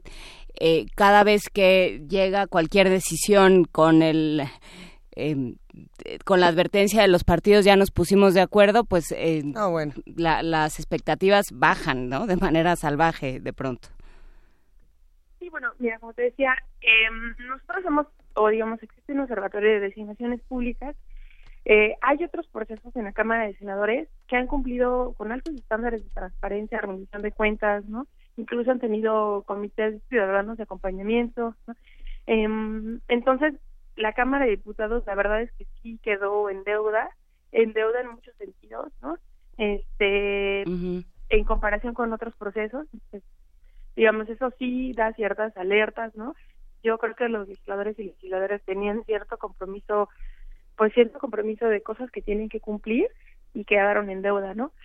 Pero, eh, pues sí, habrá que estar observando qué es lo que pasa, ¿no? Si David Colmenares Páramo digamos como que estos llamamientos que, de que va a ser un auditor incómodo, como ustedes dijeron, pues pasa, ¿no? También eh, las el plan de la de auditoría sigue criterios muy técnicos, ¿no? Que ya están como definidos, ¿no? Que se publican. Eh, entonces, bueno, observar que sí que en efecto, ¿no? Sí se apliquen estos criterios. Eh, y pues nada, ¿no? Eh, seguir pendientes para pues que la auditoría siga siendo una institución fundamental no para el combate a la corrupción en el país.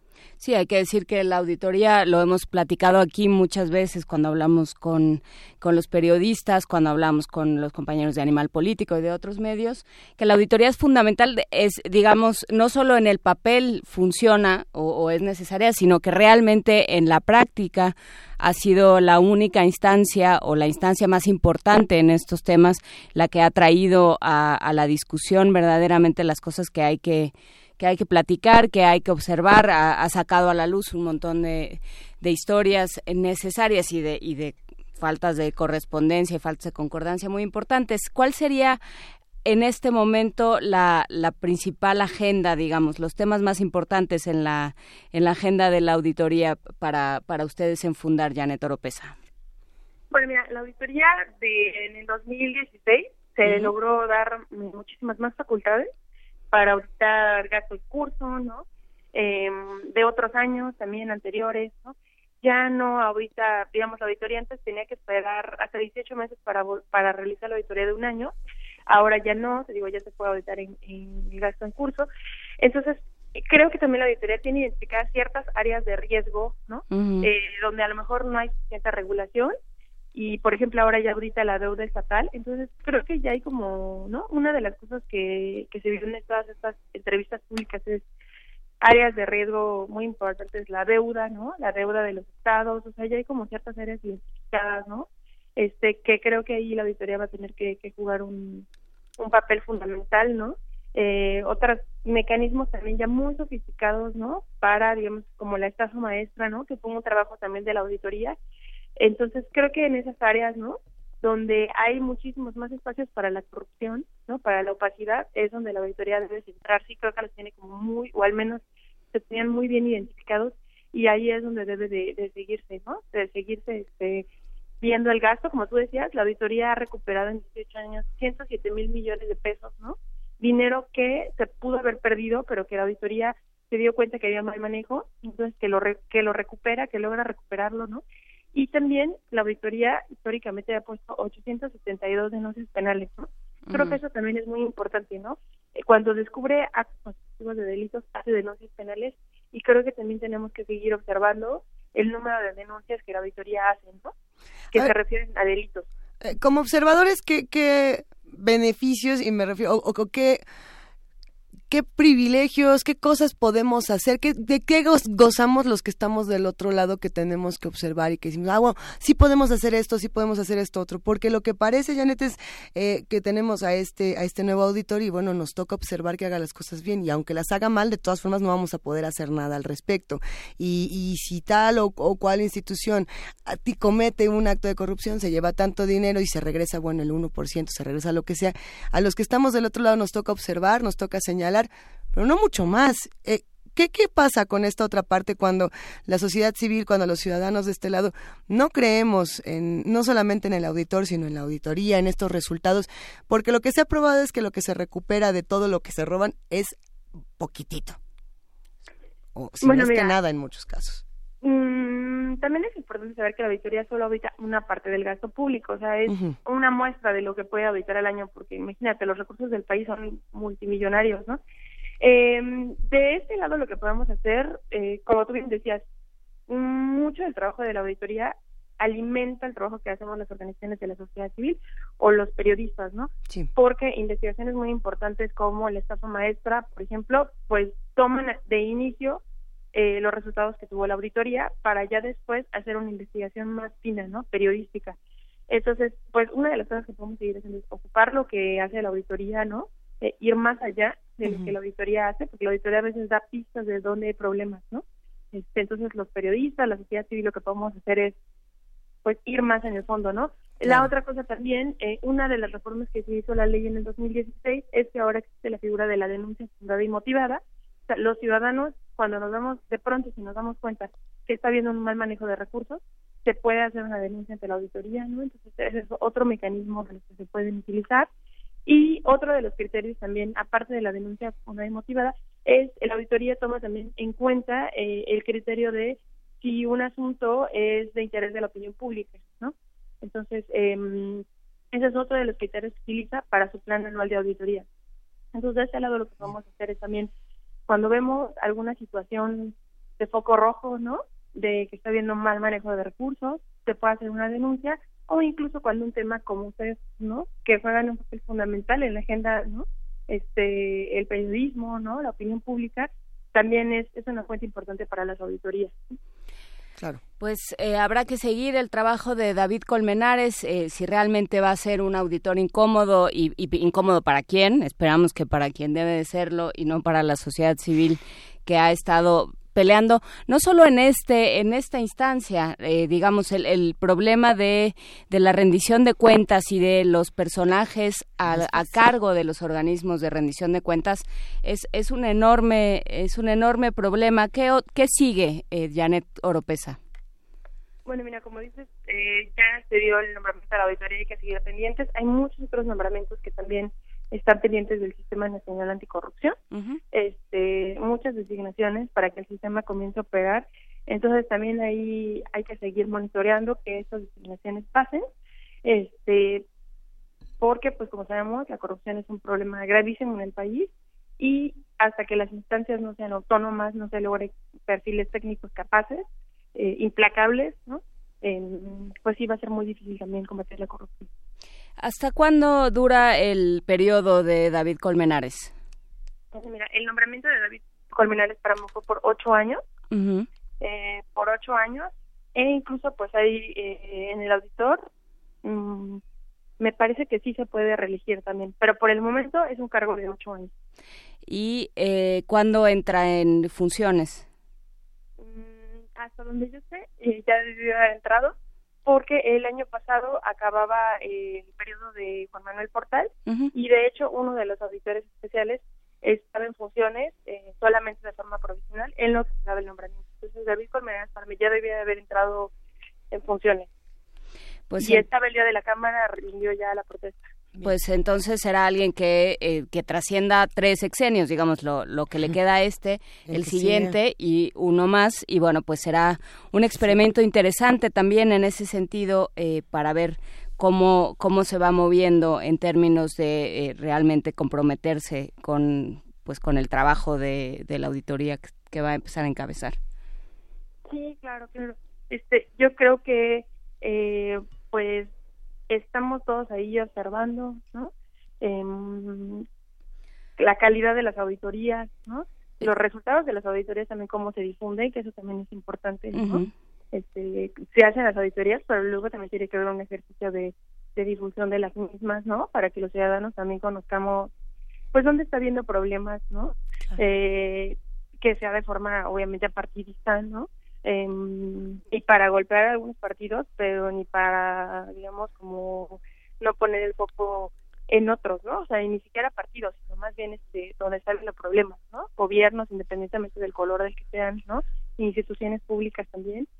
Eh, y pues sí, modo, ahí tendremos que estar, ¿no? Eh, presionando, eh, siguiendo su trabajo muy de cerca, ¿no? Pero combinaremos con él como con otras instancias de rendición de cuentas, como tú dices, ¿no? Claro, ¿dónde podemos revisar el trabajo de fundar el Centro de Análisis e Investigación? ¿Dónde podemos revisar sus observaciones y el seguimiento que le dan a este tipo de instancias? Sí, mira, bueno, eh, para todo el proceso de designaciones existe un observatorio que tenemos junto con artículo 19 que se llama Designaciones eh, designaciones públicas y en la página de Fondar también pueden ver todo el trabajo que tenemos eh, referente a eh, rendición de cuentas y combate a la corrupción en fundar.org.mx. Pues te mandamos un gran abrazo, Janet Oropesa, a ti y a todos nuestros queridos amigos de Fundar. Muchísimas gracias. Hasta luego, muchas gracias. un abrazo. Vamos a escuchar ahora una cápsula que nos propone la producción de Primer Alfalfa. Sí, para despertar y echarse un... No, ya que licuado no, ¿verdad? Que no puedes tomar jugos. No. Sí, siempre y cuando no le eches una cucharadota de miel y 300 perones y sí. Alfalfa sí. Vamos a ver para qué, cuántos usos. y un pedazo chiquito de piña. Pues, es que se puede tomar el licuado en juguito, pero tiene muchos usos y por eso la Biblioteca Digital de la Medicina Tradicional Mexicana nos tiene lo siguiente.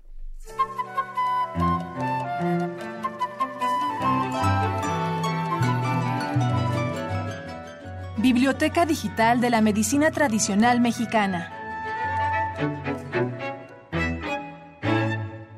Se denomina medicina tradicional mexicana al sistema de conceptos, creencias, prácticas y recursos materiales y simbólicos destinados a la atención de diversos padecimientos y procesos desequilibrantes, cuyo origen se remonta a las culturas prehispánicas, pero que como toda institución social ha variado en el curso de los siglos, influida por otras culturas médicas, por los cambios en el perfil epidemiológico de las poblaciones y por factores médicos de diversa índole.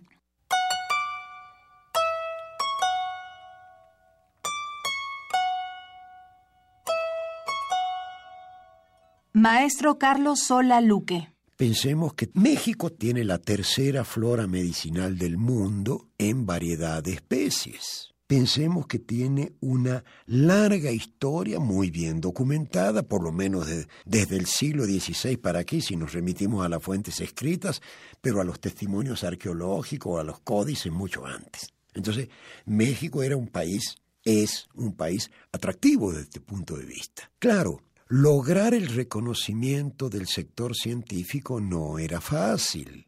Yo siempre digo que hace 32, 33 años, cuando yo comencé a trabajar en México en estos temas, había que salir a mostrar que la medicina tradicional existe. Hoy, en ciertos aspectos, las cosas han cambiado.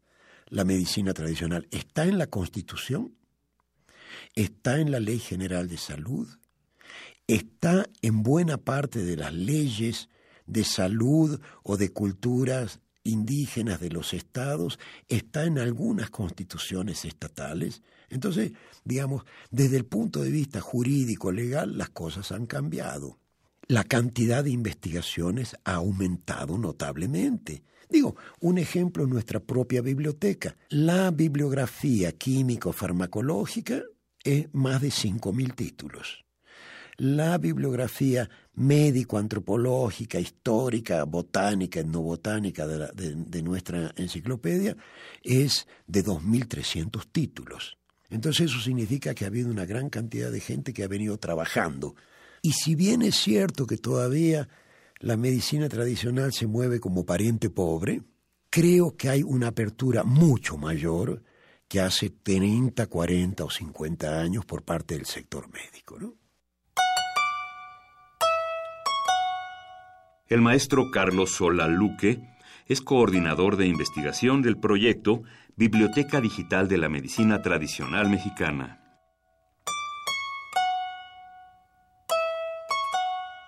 Alfalfa. Medicago sativa L. Leguminose. Biblioteca Digital de la Medicina Tradicional Mexicana. Alfalfa. La alfalfa, que en muchos casos se emplea como complemento alimenticio, es también utilizada por sus propiedades curativas en diversos problemas del aparato digestivo, respiratorio, reproductor, sistema renal urinario, nervioso y músculo esquelético. Es principalmente usada para el mal de riñones mediante un cocimiento preparado con las hojas molidas y filtradas que se endulza y se toma como agua de tiempo. Administrada de la misma forma, se prescribe para tratar la bilis. Con este cocimiento se dan baños de asiento por las noches con el objeto de descansar y reposar cuando hay dolor de riñones o inflamación pélvica. La alfalfa molida con las ramas de berro y jugo de limón se bebe en ayunas también para aliviar el dolor de riñón. El jugo de alfalfa tomado a diario en ayunas es muy efectivo para promover la producción de leche en la recién parida. Asimismo, se ingiere por tres días cuando se tiene inflamación de riñones. Se bebe cada tercer día en casos de afecciones del sistema nervioso, especialmente cuando los nervios están alterados. Los purépechas la emplean para tratar el iuriri esqua, que dicen se origina por la ingestión de alcohol, entre otras causas. El signo revelador es la presencia de sangre en las heces para su curación. Se bebe como agua de uso la infusión de las ramas sin endulzar. También se aconseja para aliviar el dolor de estómago. Se sugiere comer las ramas crudas con un poco de sal y unas gotas de limón si se padece calor en el estómago, o ingerir un licuado hecho con leche y las ramas de alfalfa para mejorar la vista. Otros usos que se reportan para la alfalfa son como vitamínico, contra la tos, tosferina, mal de orín, para refrescar riñones y desinflamar el estómago. La información que aquí se presenta puede encontrarla en la Biblioteca Digital de la Medicina Tradicional Mexicana, una publicación de la UNAM a través de su programa universitario México Nación Multicultural.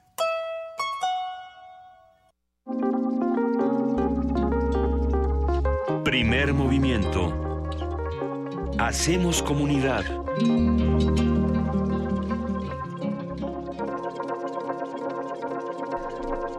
Y ya son las 8 de la mañana con 57 minutos. Tenemos un par de minutos más justamente para hacer una reflexión alrededor de estas cápsulas de la medicina tradicional y de los otros saberes que tenemos en nuestra tierra, no quedarnos solamente con una misma versión de la historia, tratar de entender todas las luchas, todos los conocimientos. Y bueno, eh, una de las luchas más importantes que tenemos en el mundo actualmente, sin duda, tiene que ser la medioambiental. Eh, ¿Qué está pasando con todos los activistas del medio ambiente? ¿Por qué están siendo asesinados? Eh, por qué están siendo silenciados con distintas leyes, con distintos procesos. Son reflexiones que tenemos que tener todos los días y quizá para quien le quede bien sumarse a estas luchas.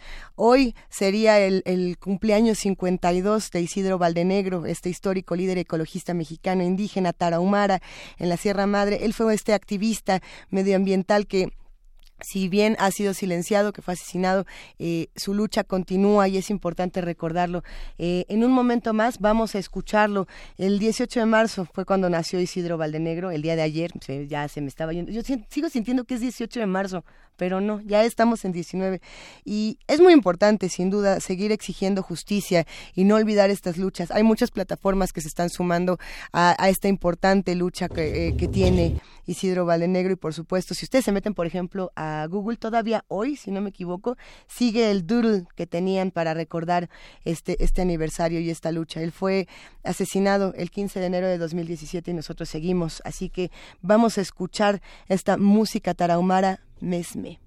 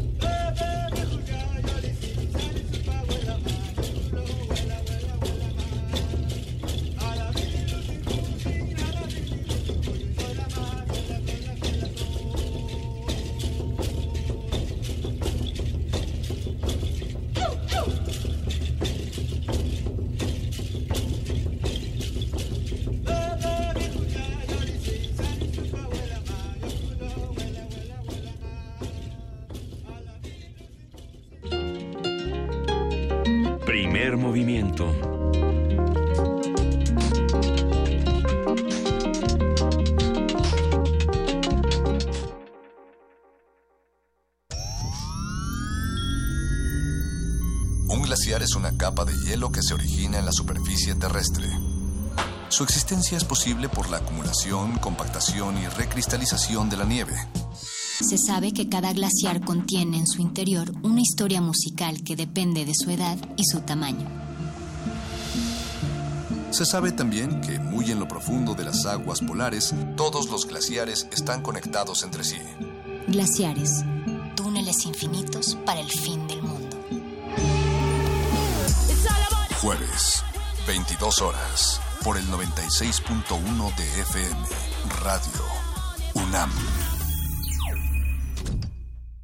México es más que lugar de nacimiento para los que viven en el extranjero. Son sus raíces. Y aunque estén lejos, su opinión cuenta. En 2018 tomaremos decisiones importantes para México y queremos la participación de los que viven fuera del país. Avísales que con su credencial para votar pueden inscribirse a la lista nominal. Tienen hasta el 31 de marzo para participar. Porque México está donde están ellos, yo invito a mis familiares y amistades a unirse y votar en las próximas elecciones del 1 de julio. Instituto Nacional Electoral, INE. ¿Sabías que somos las y los ciudadanos los que recibimos y contamos los votos cuando hay elecciones? No es el gobierno ni los partidos políticos, somos nosotros. Sí, tú, yo, tus familiares, tus amigos, nuestros vecinos, todos podemos salir sorteados y tener la responsabilidad y el honor de estar en las casillas el primero de julio. Si un capacitador asistente electoral toca tu puerta, ábrele y capacítate. Tu participación es muy importante y porque mi país me importa, te invito a que seas parte de estas elecciones. INE. Después de 50 años, cuando despertamos, el rock seguía ahí. Como los dinosaurios que nunca existieron, dejó huellas de su paso por el mundo.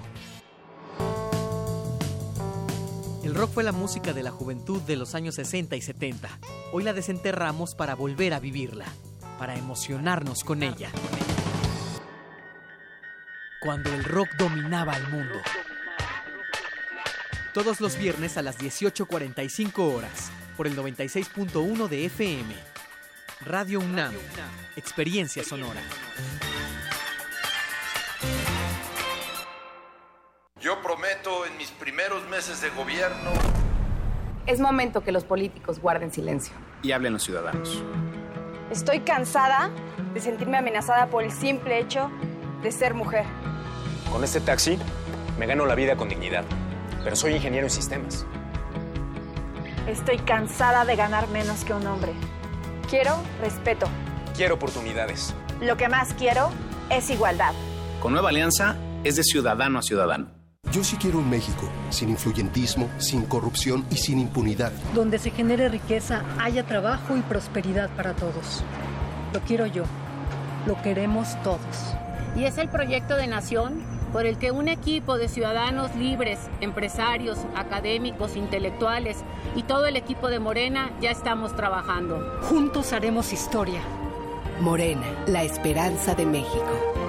Juntos haremos historia. Una orquesta en la cocina. Cuarteto de cuerdas en el auto. Y un violonchelo solista sentado en el sillón favorito de la sala. Orquesta Filarmónica de la UNAM. Desde la sala Nezahualcóyotl. Escucha los conciertos los domingos al mediodía. Desde la comodidad de tu casa. 96.1 FM. Radio UNAM. Para tener el México que queremos hay que decidir. Para poder decidir tenemos que participar. Y para participar hay que recoger nuestra credencial para votar. Recuerda que el 16 de abril es la fecha límite para recoger tu credencial en el módulo del INE donde hiciste el trámite. Porque mi país me importa, yo ya estoy listo para votar en las próximas elecciones. Instituto Nacional Electoral, INE. México es más que lugar de nacimiento para los que viven en el extranjero. Son sus raíces. Y aunque estén lejos, su opinión cuenta. En 2018 tomaremos decisiones importantes para México y queremos la participación de los que viven fuera del país. Avísales que con su credencial para votar pueden inscribirse a la lista nominal. Tienen hasta el 31 de marzo para participar. Porque México está donde están ellos, yo invito a mis familiares y amistades a unirse y votar en las próximas elecciones del primero de julio. Instituto Nacional Electoral, INE. Primer movimiento. Podcast y transmisión en directo en www.radio.unam.mx.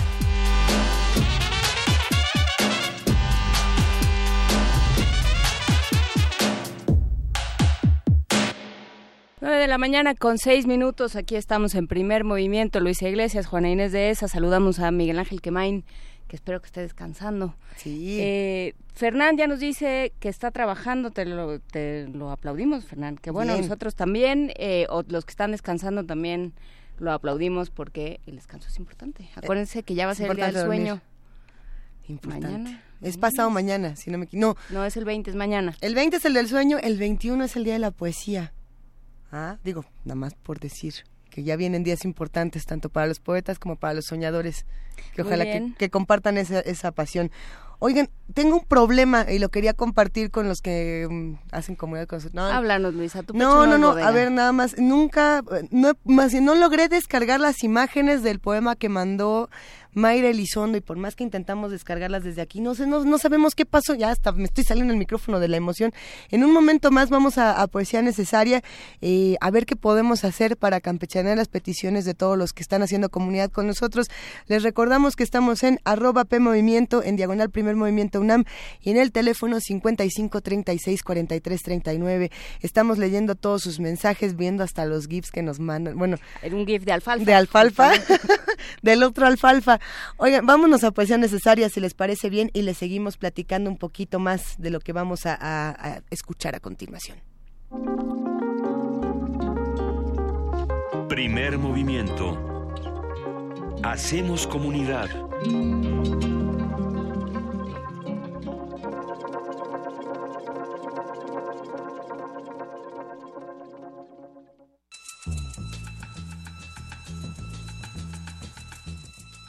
Es hora de poesía necesaria.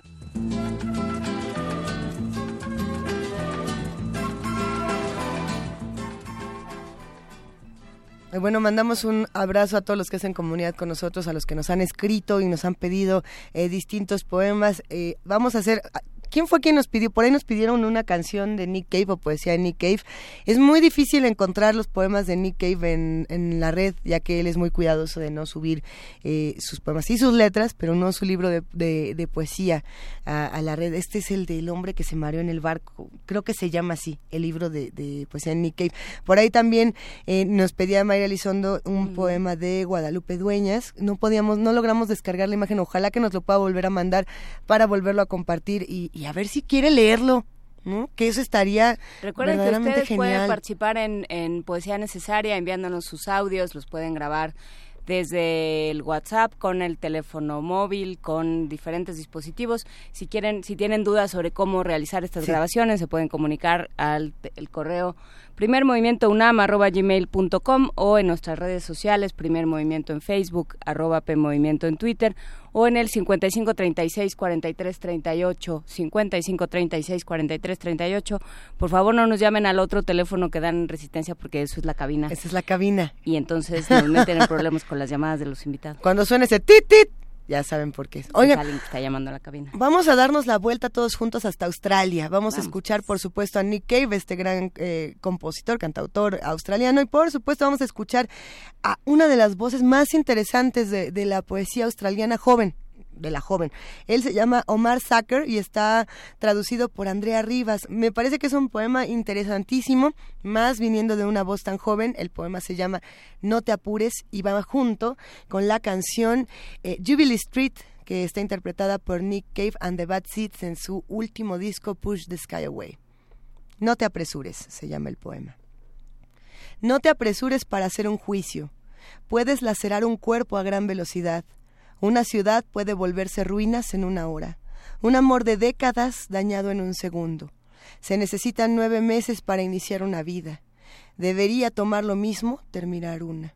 Luego de que se jale el gatillo, una bala aterriza. Da nueve meses para que el objetivo reciba el agujero, acepte la sangre, el plomo romo, el nuevo cuerpo. Sé que es posible permitir que se geste una muerte. Mira el tiempo convertirse en hongo desde una bomba y las estaciones plegándose en la ciudad, abajo. De primavera en Bagdad a invierno en Alepo, un semestre final de aprendizaje, un retiro por el río, suficiente tiempo para ser agradecido por los libros viejos y los DVDs prestados, para estudiar la bala o la, explosión, o la explosión con la mirada de un amante. Parece un corto adiós, pero solo en el último año América soltó 26.171 bombas sobre cuerpos morenos, sobre nuestros árboles y animales y hogares. Eso es 235.539 meses o 19.628 años para procesar la devastación de uno solo. Honestamente no estoy seguro de la matemática. Ponle o quítale una semana. Aún se deben milenios a la pérdida. No sé cómo calcular para la tierra o los números para los desafortunados sobrevivientes, llenos de polvo, de escombros, buscando a sus familias en piedras rojas, papeles quemados que podrían guardar el pedazo de un nombre, buscando aguas seguras que no los ahoguen, fronteras que no los corten sus pies o les exijan una historia deshilada de sus espaldas. Digamos, una bandera fea, plantarles una nueva en las bocas. Este tipo de pérdida no, no ha sido medida, no tiene conteo de cuerpos, pero tenemos todo el tiempo del mundo para pesarlo ahora. Tenemos todo el tiempo del mundo.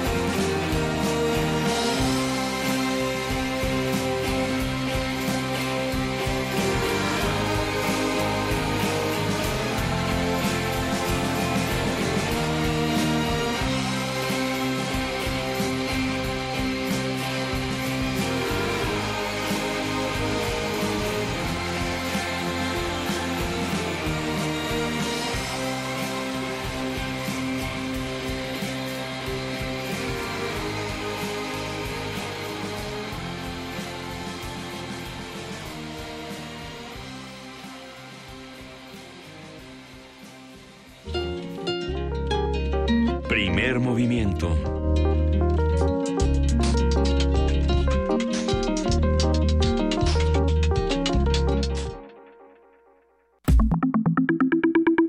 La mesa del día. Alrededor de 500 personas murieron en los sismos de septiembre de 2017.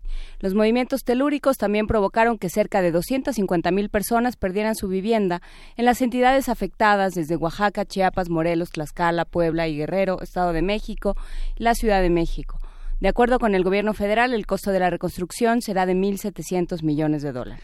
A seis meses de los sismos, el Fondo Ventura de Oaxaca, a través de la editorial Almadía, presenta Tiembla, una antología de 35 crónicas seleccionadas y editadas por Diego Fonseca. Sus autores donaron cada uno de los trabajos. Y se agradece. El 100% de las ganancias será destinado a la campaña de recaudación Tejamos Oaxaca, que tiene el objetivo de ayudar a restablecer los vínculos sociales y culturales de comunidades de esa entidad afectadas por los sismos. Y a partir de este volumen vamos a hablar sobre lo que ha sucedido en los meses posteriores a los terremotos de septiembre, lo que falta por resolver, que es muchísimo, y los escenarios frente al contexto político. Nos acompaña, y nos acompañan y se los agradecemos mucho María Teresa Hernández. Ella es editora de noticias y reportajes para América Latina y el Caribe en The Associated Press. Antes trabajó en la revista Squire y en el periódico El Universal. Ha publicado reseñas, ensayos y perfiles en medios como Etiqueta Negra, Gato Pardo y The New York Times. Bienvenida, María Teresa. Gracias por acompañarnos.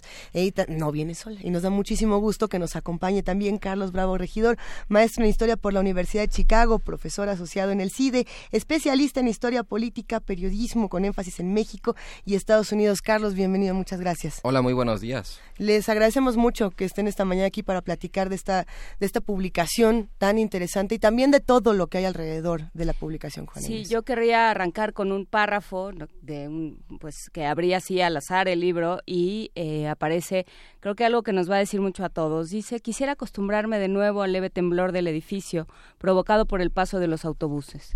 Quisiera acostumbrarme otra vez al sonido de las alarmas de autos. Quisiera poder dormir sin angustia, sin la preocupación de ponerme calcetines o pantalón para salir corriendo. Quiero volver a mis miedos de antes, a un asalto o a que me atropelle un microbús. Quisiera que mi centro dejara de temblar. Eh, no hemos dejado de temblar, María Teresa. No, efectivamente. Eh, tuvimos hace unas semanas, ¿no? El viernes, por la tarde, un, un sismo y pues ahí en la agencia, que es justamente donde me tocó el, el 19 de septiembre, pues regresó toda la inquietud, toda la, la, incertidumbre, no sabíamos si salir a la calle corriendo a reportear algo. Eh, creo que sí te deja, te deja bastante desconcertado. Sí, por supuesto. Eh, tiembla la tierra, temblamos nosotros, tiemblan las cosas, pero algo que me llama mucho la atención que sigue temblando es esta estructura eh, que ah, tratamos de detener con palitos, esta supuesta reconstrucción que estamos intentando darle a nuestra ciudad, a muchas otras ciudades que se han visto afectadas y que por más jalones que damos para todos lados, muchos no sentimos que se, que se está moviendo la situación. ¿Cómo ves este tema, Carlos? Sí, fíjate que yo, yo eh, los otros temblores. Exacto, los otros temblores y las, réplicas, ¿no? Tanto interiores como exteriores. Eh, una de las cosas que yo anoté en, en, mi capítulo justamente tenía que ver con la, con la preocupación por la reconstrucción, porque creo que la, la discusión sobre la reconstrucción y todo el proceso, digamos, como burocrático, político, legislativo, una de las cosas que ha mostrado es eh, pues la profunda desconfianza que existe en México respecto a lo público. ¿No? O sea, como que tenemos la certidumbre de que ahí algo está podrido, ¿no? Y de que por muy evidente que sea la necesidad, por muy intenso que sea el clamor social, ¿no? Este, el seguimiento de los medios de comunicación, lo que sea, ¿no? De todas maneras parece como, o sea, se siente esta impotencia como de tener que pelear por los recursos, tener que pelear por la atención, ¿no? Y bueno, pues también está el, este otro tema, digamos, para no concentrarnos nada más en la parte política o, de gobierno, como de la qué, qué, desigual es la distribución de las solidaridades, ¿no? Eh, inmediatamente después del temblor tuvimos una reacción social eh, increíble, desbordada, ¿no? Pero después, pues como suele pasar cuando las cosas empiezan a recobrar en la medida de lo posible su curso también. Al olvido. Pues toda esa solidaridad, cada quien rehace su vida, tiene otras cosas que hacer y hay muchísimos damnificados ya no digo en la Ciudad de México que todavía los hay, sino también en estos otros lugares donde también tembló, ¿no? Eh, porque también es el temblor de la Ciudad de México, ¿no? Los medios están aquí, nosotros estamos aquí, ¿no? Pero en otros lugares, y bueno, el, libro tiene como propósito eh, contribuir con el proyecto de Tejamos Oaxaca. En Oaxaca sigue habiendo, Juchitán sigue devastado. Y Juchitán es el que se ve. Claro. claro. Juchitán es el que se ve porque si te metes a los pequeños poblados, a, a todos los, eh, a todas estas pequeñas comunidades de la sierra, del istmo, este, están igual, nada más que ahí no, no tienen una alcaldesa que sale a medios, no, no tienen mayor comunicación con, eh, con los medios estatales, es, es mucho más complicado. ¿Cómo fue la construcción de este volumen, María Teresa? Porque ahora hablaba Carlos Bravo de, de su capítulo y tú tienes el tuyo también. ¿Cómo fue el tejido de, este, de esta colección? Eh, bueno, Diego nos buscó en octubre, me parece. Tuvimos un par de semanas para armarlo. Él hizo el plan eh, con Guillermo Quijas de Almadía. Entonces la idea era tener listo el libro en noviembre, que era lo que lo que inicialmente habíamos planteado, es decir, todos los textos, y lo que Diego quería era que hubiera una variedad absoluta tanto de estilos como de temas. Eh, él en la introducción, un tema interesante que maneja es que hay muchas cosas que permanecieron invisibles y tiene que ver con lo que ustedes estaban diciendo ahorita. Como que toda la visibilidad se queda en Ciudad de México, pero hay un montón de cosas, como un montón de, de, capas en ese tejido tan profundo que nos afecta cuando, cuando hay un terremoto. Entonces hay temas muy, muy, muy diferentes. Eh, conmigo se acerca porque pocos días después de que había temblado, a lo mejor como el jueves o el viernes, la Secretaría de la Marina nos hace una invitación en AP para que vayamos a ver a Frida. Y pues era un tema que al parecer se veía banal, que no había, pues, no, no, no tenía como que mayor incidencia, ¿no? Más allá de una cosa como paliativa o simbólica, la, perra rescatista. que se convirtió en el símbolo y la mascota y en todas estas cosas. Tenía todo el mundo ahí como que bastante emocionado.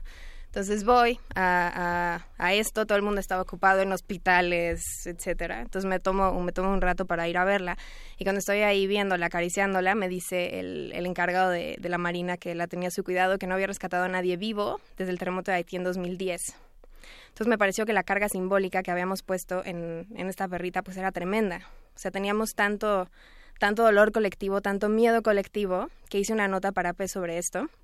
Diego la ve y me busca me dice, oye, yo creo que esto va mucho más allá. Hay como todo un mito que rodea al nombre de Frida en México. Tenemos a Frida Kahlo, estuvo la niña Frida Sofía en el colegio del Repsamen, etcétera. Entonces hay como toda una carga ahí, o sea, está afectando al, al, imaginario colectivo acá y pues me gustaría que hicieras un texto justamente donde tejas eso a modo de ensayo y de esto va de esto va el texto que escribí pero bueno hay una hay una variedad enorme no está escribe Alejandro Zambra que es un chileno que, que habla de su experiencia allá en un país altamente sísmico no y cómo lo ven ahí en Chile y cómo lo vio aquí y como que teje sus dos experiencias platicaba ahorita con Carlos del texto de Daniel Arrea que es precioso. De hecho, el, eh, párrafo que leíste es de ese, ese capítulo, sí. Porque vaya, está con una de sus hijas y tiene que ir por la otra a la escuela, ¿no? Y bueno, los papás que conozco que lo han leído acaban así con, el corazón apretado. Y yo que no tengo hijos, de todos modos lo leo y digo, hombre, ¿qué es esto?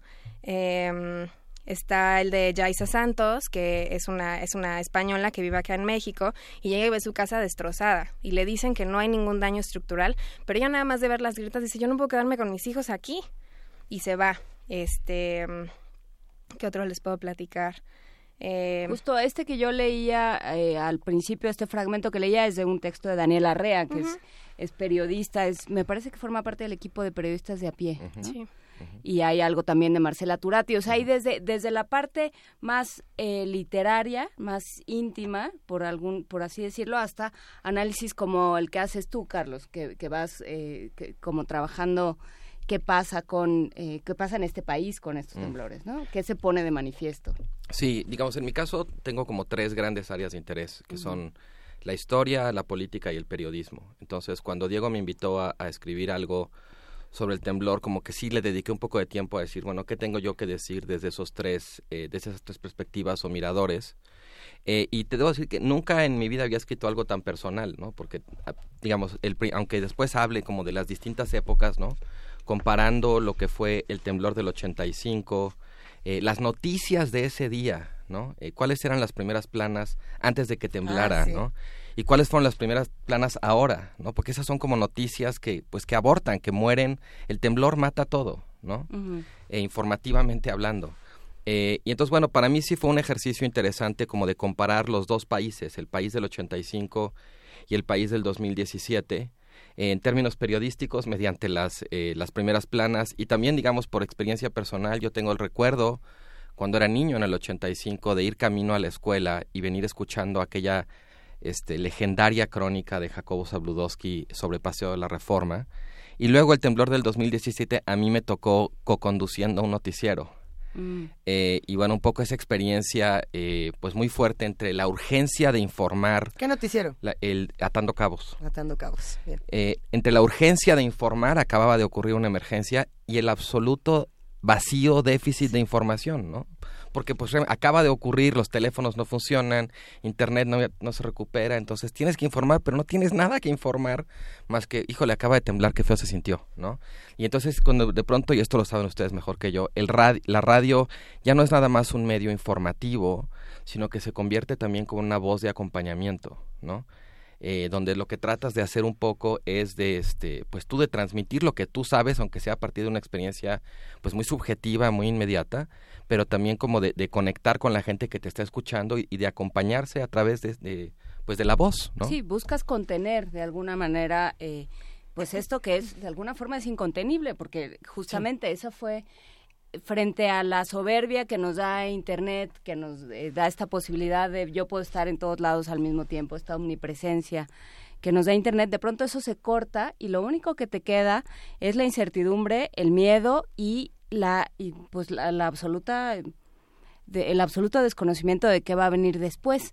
Creo que ha sido un proceso muy interesante, ha sido dolorosísimo. eh, hay que decir que los, eh, los dam- damnificados están unidos, sobre todo en Ciudad de México. ¿no? De alguna manera es tristísimo.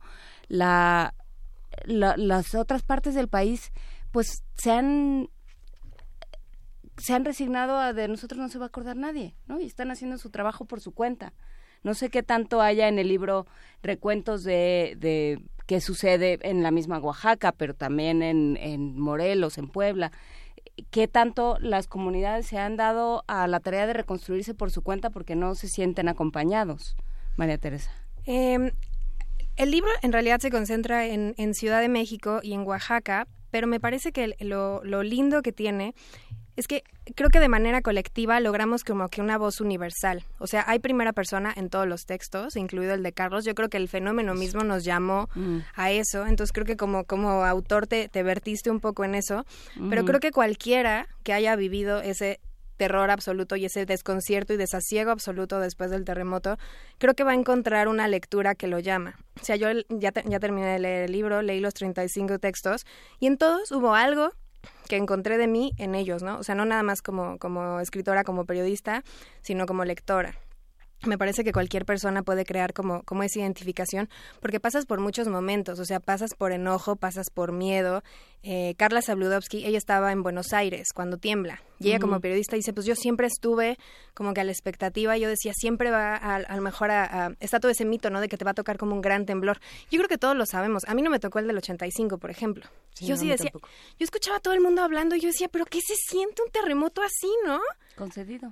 Concedido, efectivamente, es como un deseo maldición que tienes ahí como que circulando. Entonces, aunque yo no estuve lejos de, de la ciudad cuando pasó, eso es algo en lo que me, me identifico con ella, ¿no? Entonces Pero- creo que tiene como que un factor universal que todos vamos a ver algo de nosotros mismos ese día en el libro. Yo creo que son muchas las personas que pueden empatizar con esa curiosidad y con esa... Es que no es un deseo, pero sí es como... un A ver, eh, todos los que nacen después del 85 son condenados. Es que a ti no te tocó. Claro. Entonces tú no sabes y tú no perteneces a la sociedad civil, porque estaba este mito que además habíamos platicado años antes de que siquiera llegáramos al 2017 en este espacio de...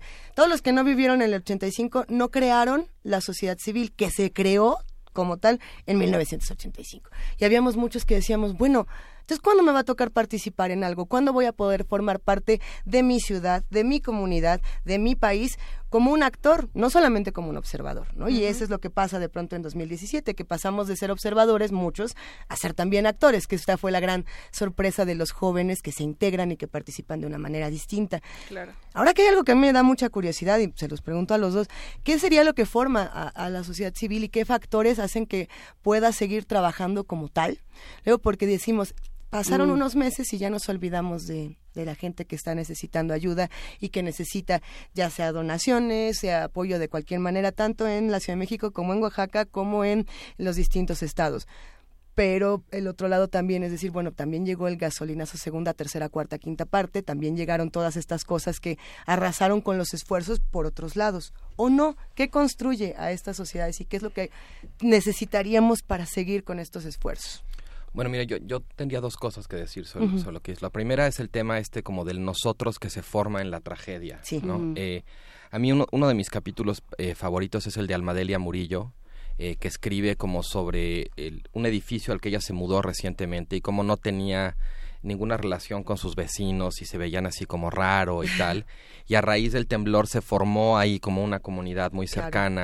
Hicieron un centro de acopio, mandaron varios camiones justamente a Oaxaca, ¿no? Y dice como después, pues cada quien vuelve a su normalidad y tiene una parte muy linda donde dice como yo extraño ese nosotros que se hizo este en el temblor, ¿no? Y creo que de alguna manera todos los textos de una manera u otra este hablan como de la experiencia de ese nosotros trágico eh, que en México creo, digamos, por muchas razones, eh, nos hemos de alguna manera contado esta historia de que los mexicanos somos particularmente solidarios ante la tragedia. Eh, eso no es del todo cierto, no porque no seamos solidarios, lo somos, sino porque en general las tragedias de esta magnitud, cuando la, cuando la naturaleza agrede de este modo, las sociedades sí tienden de alguna manera como a cobijarse, a salir. El nosotros que se forma no es nada más un nosotros mexicano, Sí, es un no nosotros, nosotros mexicano, muy humano, ¿no? Eh, también digamos lo, lo contrario sería de alguna manera admitirnos como este pues personas insensibles miserables no Eh, entonces yo creo que ese es uno de los temas uno de los hilos conductores del libro como la experiencia de ese nosotros del cual forman parte y esto me lleva a la segunda cosa que quería decir también este pues los muertos los damnificados no los desplazados eh, y digamos, estar aquí ahorita con ustedes hablando de este libro también es una manera como de tratar de insistir en que la tragedia no ha terminado, ¿no? Pa- Para quienes tuvimos la fortuna de no perder un ser querido o de que nuestra casa no acabara destruida, pues a lo mejor es mucho más fácil pasar la página, ¿no? Y tener cierta nostalgia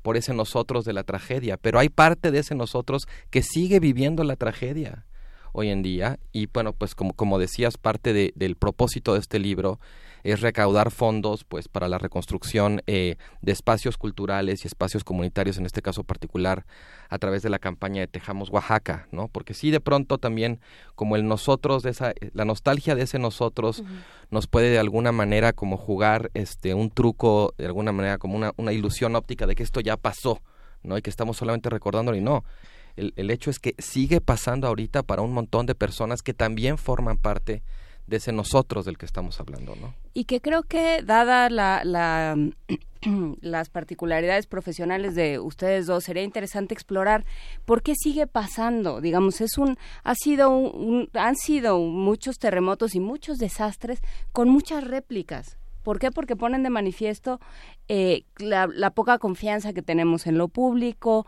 eh, la, la justificada, Las digamos, razones las por las bases que de no. esa confianza, Ajá. de esa desconfianza más bien, y eh, todo lo que está mal, digamos, con nuestro sistema social y con nuestro sistema político. María Teresa, ¿cómo, cómo entender las repercusiones políticas de, de estas tragedias y de otras? Porque b- lo, lo que sigue son inundaciones, huracanes, o sea, por, por desastres naturales no quedamos, ¿no? Sí, claro. Bueno, creo que siempre hay un costo em, que claro que se puede se puede aprender mucho de esto en cuanto a reglamentación de construcción, etcétera. Un ejemplo, una de las historias que hice para la agencia justo cuando acaba de pasar el, el el terremoto, me fui con los arquitectos, unos arquitectos voluntarios que estaban ayudando a diagnosticar edificios. Entonces, por ejemplo, nos decían que los edificios más afectados habían sido, no estoy segura, tendría que, verificar esto, pero creo que de los años 70 o 80 para acá, que es lo que los que están construidos con columnas, o sea, está todo el edificio, abajo tiene columnas y en medio de esas columnas es donde metemos los coches.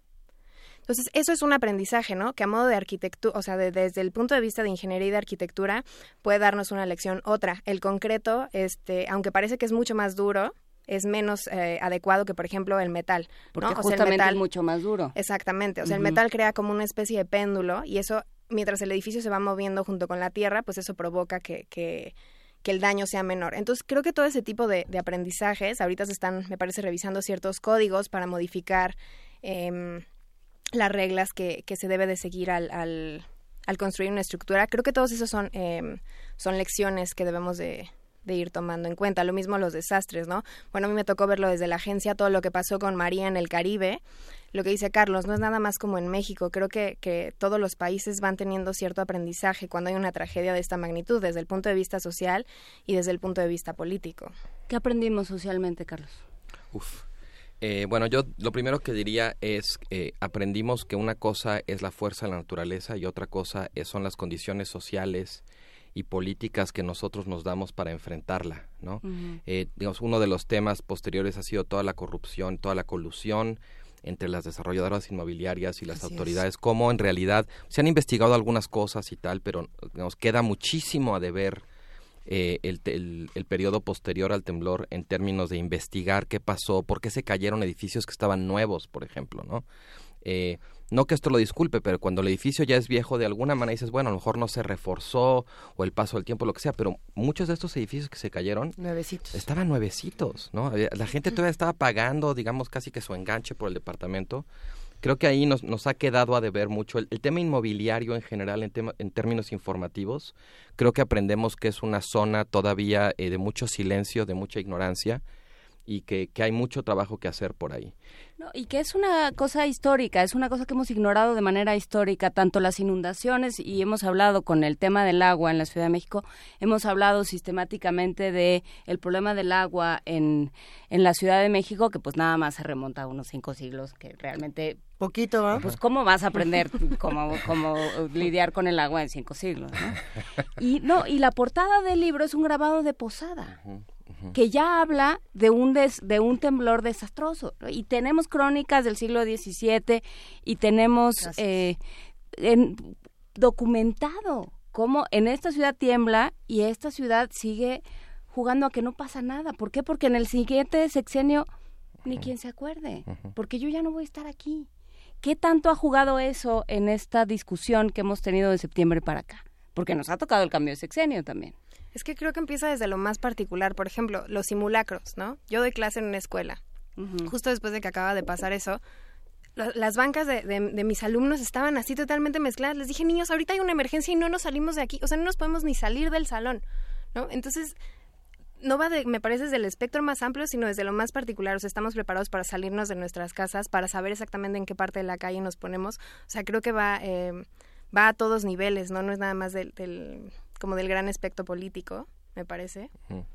Pero también, pero eso también va, va de arriba para abajo, de alguna Es que forma, va- ¿no? sí, es un juego ¿Cómo- de los dos lados. ¿Cómo Sí. lo entendemos, Carlos Bravo? Eh, tam- también hay una, hay una, hay un, ya no, no me acuerdo cuál, pero hay un capítulo que habla sobre la cultura de los terremotos en la Ciudad de. México, ¿no? Eh, porque sí, por un lado parece que estamos muy preocupados por la parte, digamos, reactiva de saber cómo reaccionar en caso de un temblor, pero hay toda una parte preventiva que se ha quedado un poco eh, como de lado, ¿no? Y ot- otra de las cosas también como que, digamos, volviendo a tu pregunta sobre los aprendizajes, para mí una de las más interesantes, y creo que en particular los autores, eh, digamos, no mexicanos que están aquí también, se hacen esa pregunta con mucha más contundencia que nosotros los mexicanos, que dicen, oigan, ¿y si ustedes saben que la Tierra hace esto en este lugar, por qué siguen ahí? Sí. ¿No? Y bueno, para mí sí es una pregunta muy dolorosa porque ni a, ni a pesar de la, de la tragedia puedo concebir siquiera decir, no, pues por esta razón me voy a ir de la ciudad. O sea, hay una, una cosa de arraigo en... Es Yaisa Santos, española, ¿no? Que dice, echamos raíces en tierras movedizas. Bueno, es No. que es que si, si Sí, lo la- dijeron que aquí tocaba, pues aquí tocaba. Aquí o sea, toca. A ver, pero ¿qué pasa? Y lo digo porque muchas personas construyen sus casas y no tienen como para construir otra. ¿eh? O sea, dicen, es que ¿por qué vives en, en esta tierra de deslaves y sabes que va a llegar? A ver, cómprame una o échame la mano porque no hay ninguna política pública que me apoye para que yo me salga de este lado, ¿no?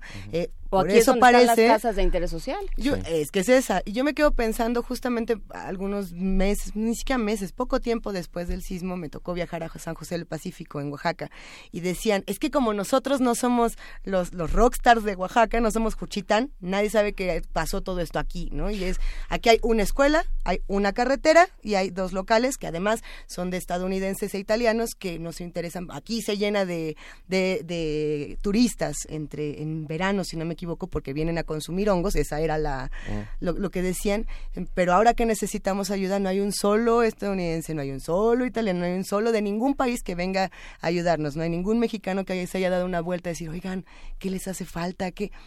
Pero les preguntamos, ¿pero por qué vives ahí si ya sabes que se va a caer?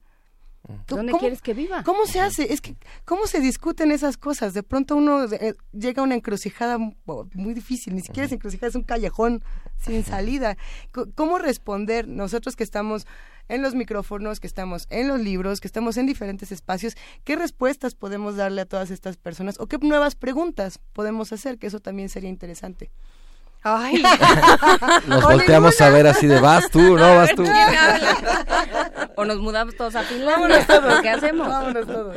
Ay, no, es que me parece súper complicado. Pues es que es, tu casa, ¿no? O sea, como dices, a lo mejor es donde, donde construyó algo, donde tocó algo, y pues los, creo que, creo que algo así es muy inesperado. Por ejemplo, ahorita que afectó al sur, ¿no?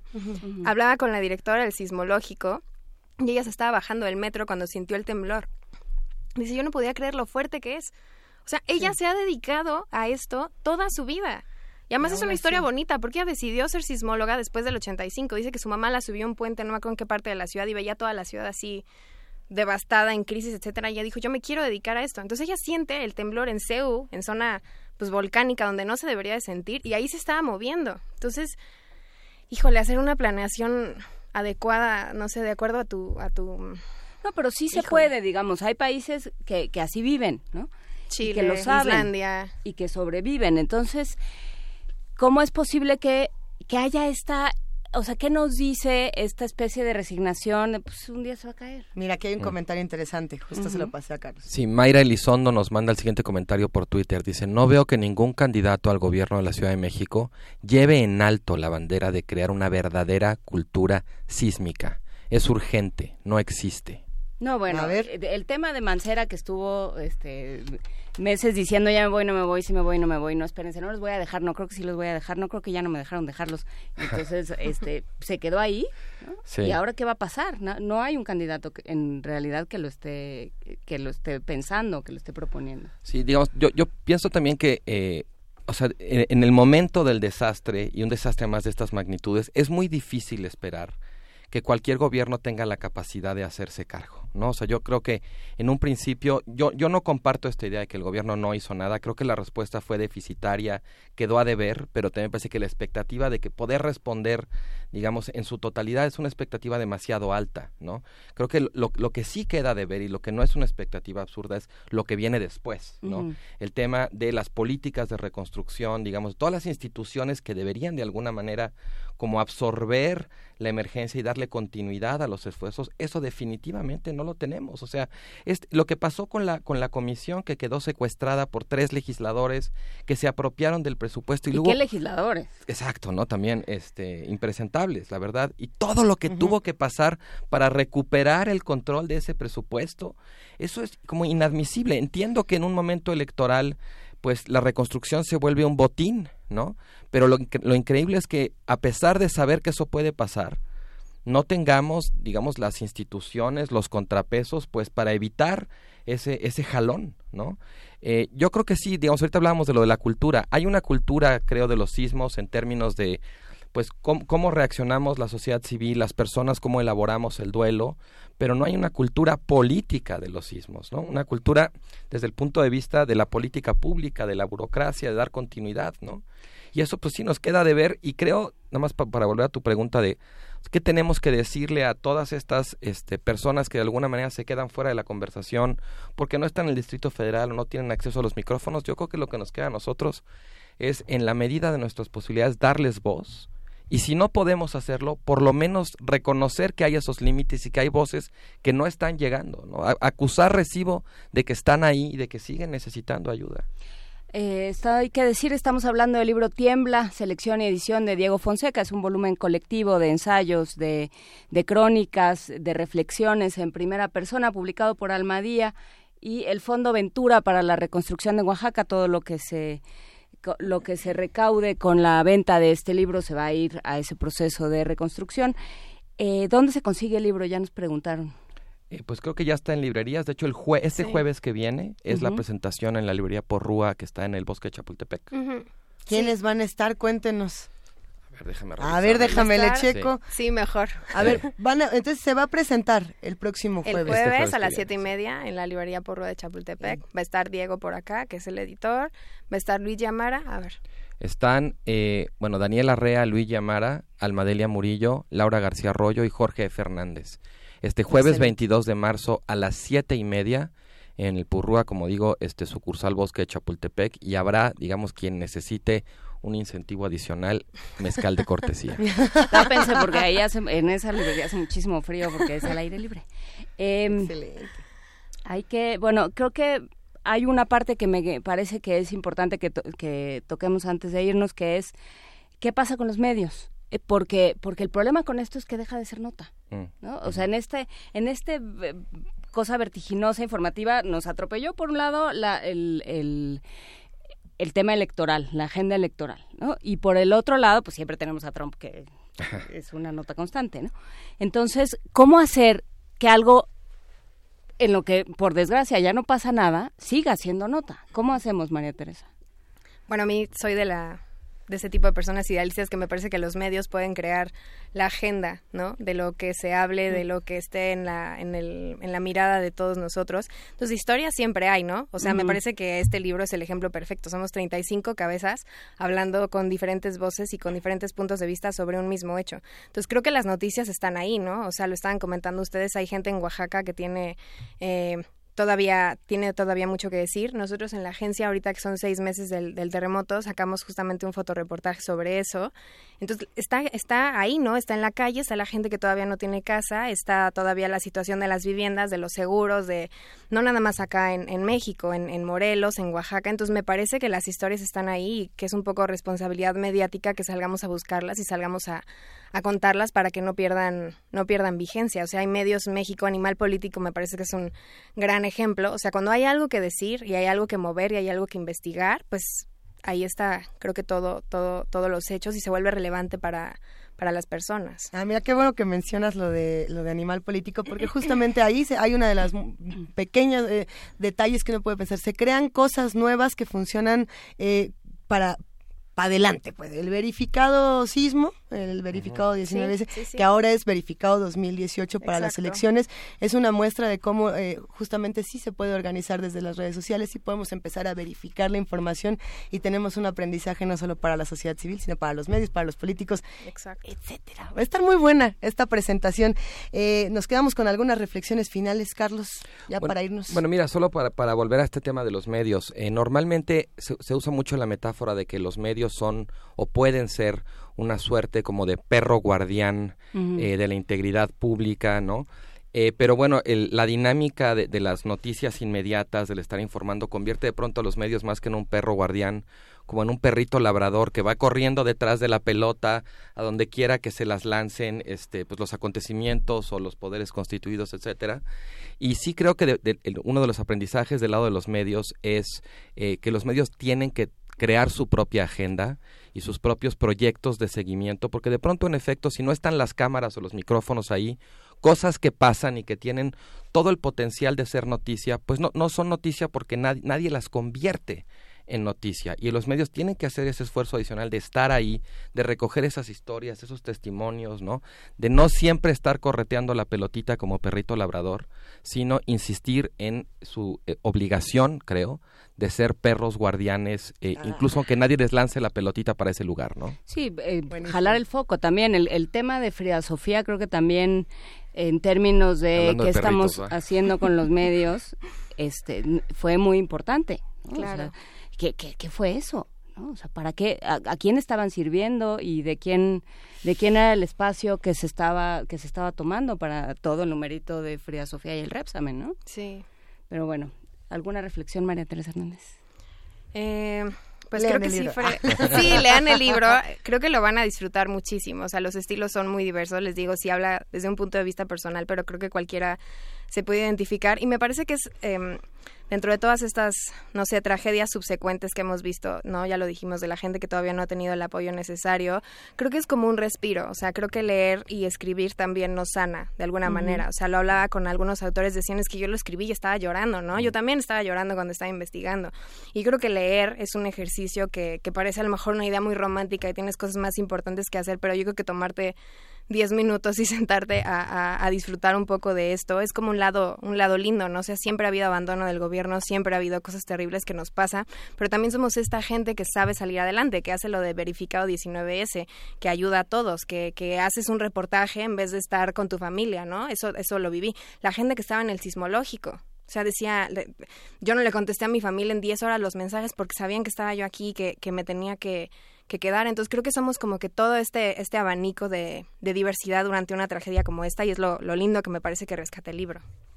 Pues hasta aquí vamos a llegar esta mañana, nada más porque nos come el tiempo, porque nos podríamos quedar otra hora discutiendo todos estos temas y acercándonos a este libro Tiembla que publica Almadía y que es una verdadera maravilla. Agradecemos profundamente a María Teresa Hernández y a Carlos Bravo Regidor por esta conversación y nos vemos el jueves 22 en la Porrúa de Chapultepec. Porrúa de Chapultepec. Muchísimas gracias a ambos. Al contrario, gracias. a ustedes. Oigan, vámonos con música, querida Juana Inés. Nos vamos con Les Escoc a ah, qué bonito lo dice.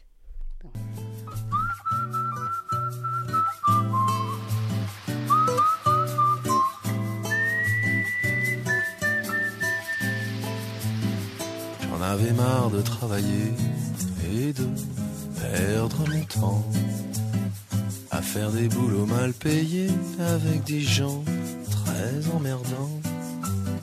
Je cherchais la combine, mais c'est pas facile de se tirer de l'usine pour partir dans les îles. Je me creusais le ciboulot, j'étais comme tous les gens.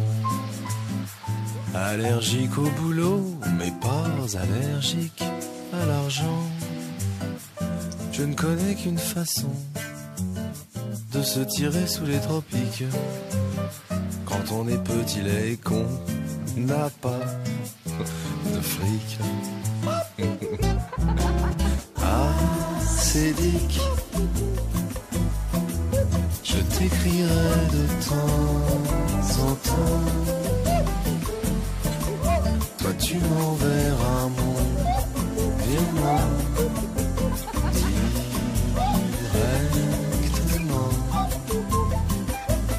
tout là-bas dans mon lit. Ah c'est avec ton ami Rémi. Vous serez mes deux meilleurs amis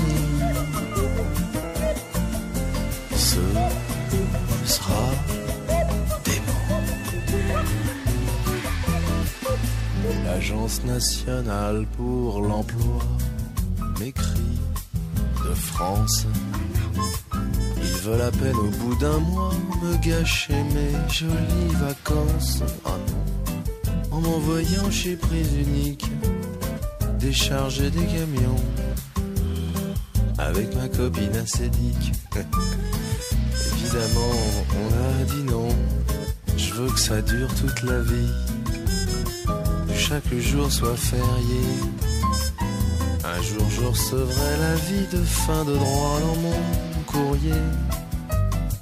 Mais faudra me payer cher pour retourner au carnaval. Du RER e et du Leclerc de Bougival. Ah,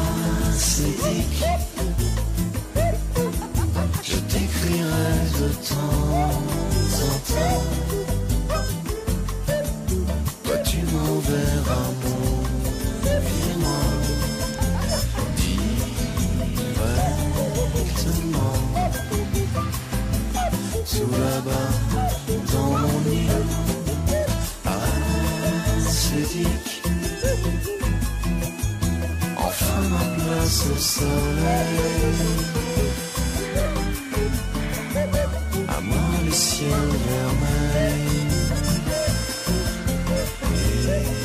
les beaux voyages. Mon privé, ce serait dommage. Ah, c'est dit. Tu seras ma petite maman, la maman de tous les gens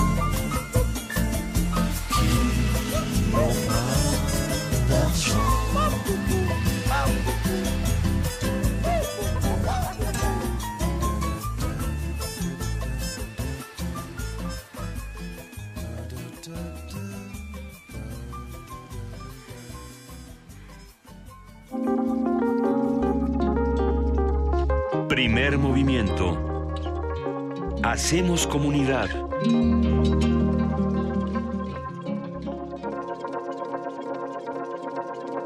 9.58 de la mañana de este, mar, de este martes, no, lunes 19 de marzo. sí, es que dice marzo 19, ¿verdad? No martes. Lunes 19 de marzo de 2018, lunes de puente, ya varios nos escribieron que están trabajando y pues nos parece muy bien, los que estén descansando también.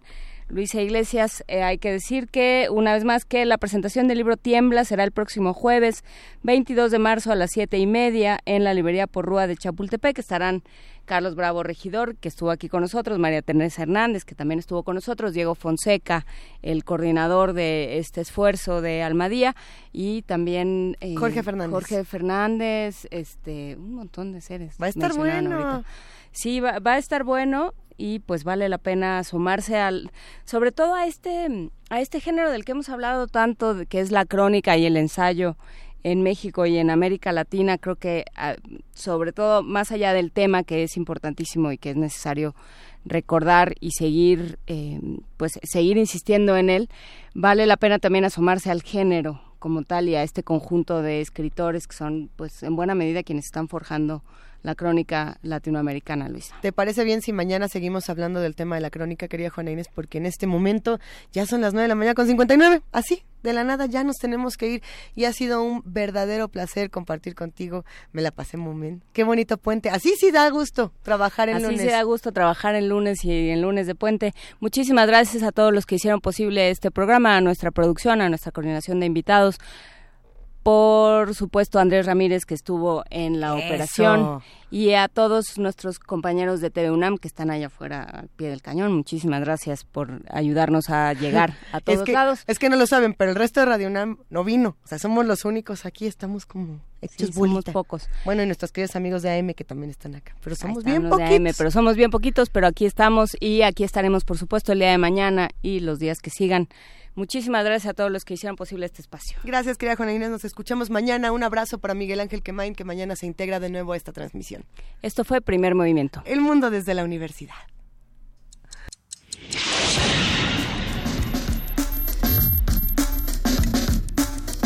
Radio UNAM presentó Primer movimiento. El mundo desde la universidad.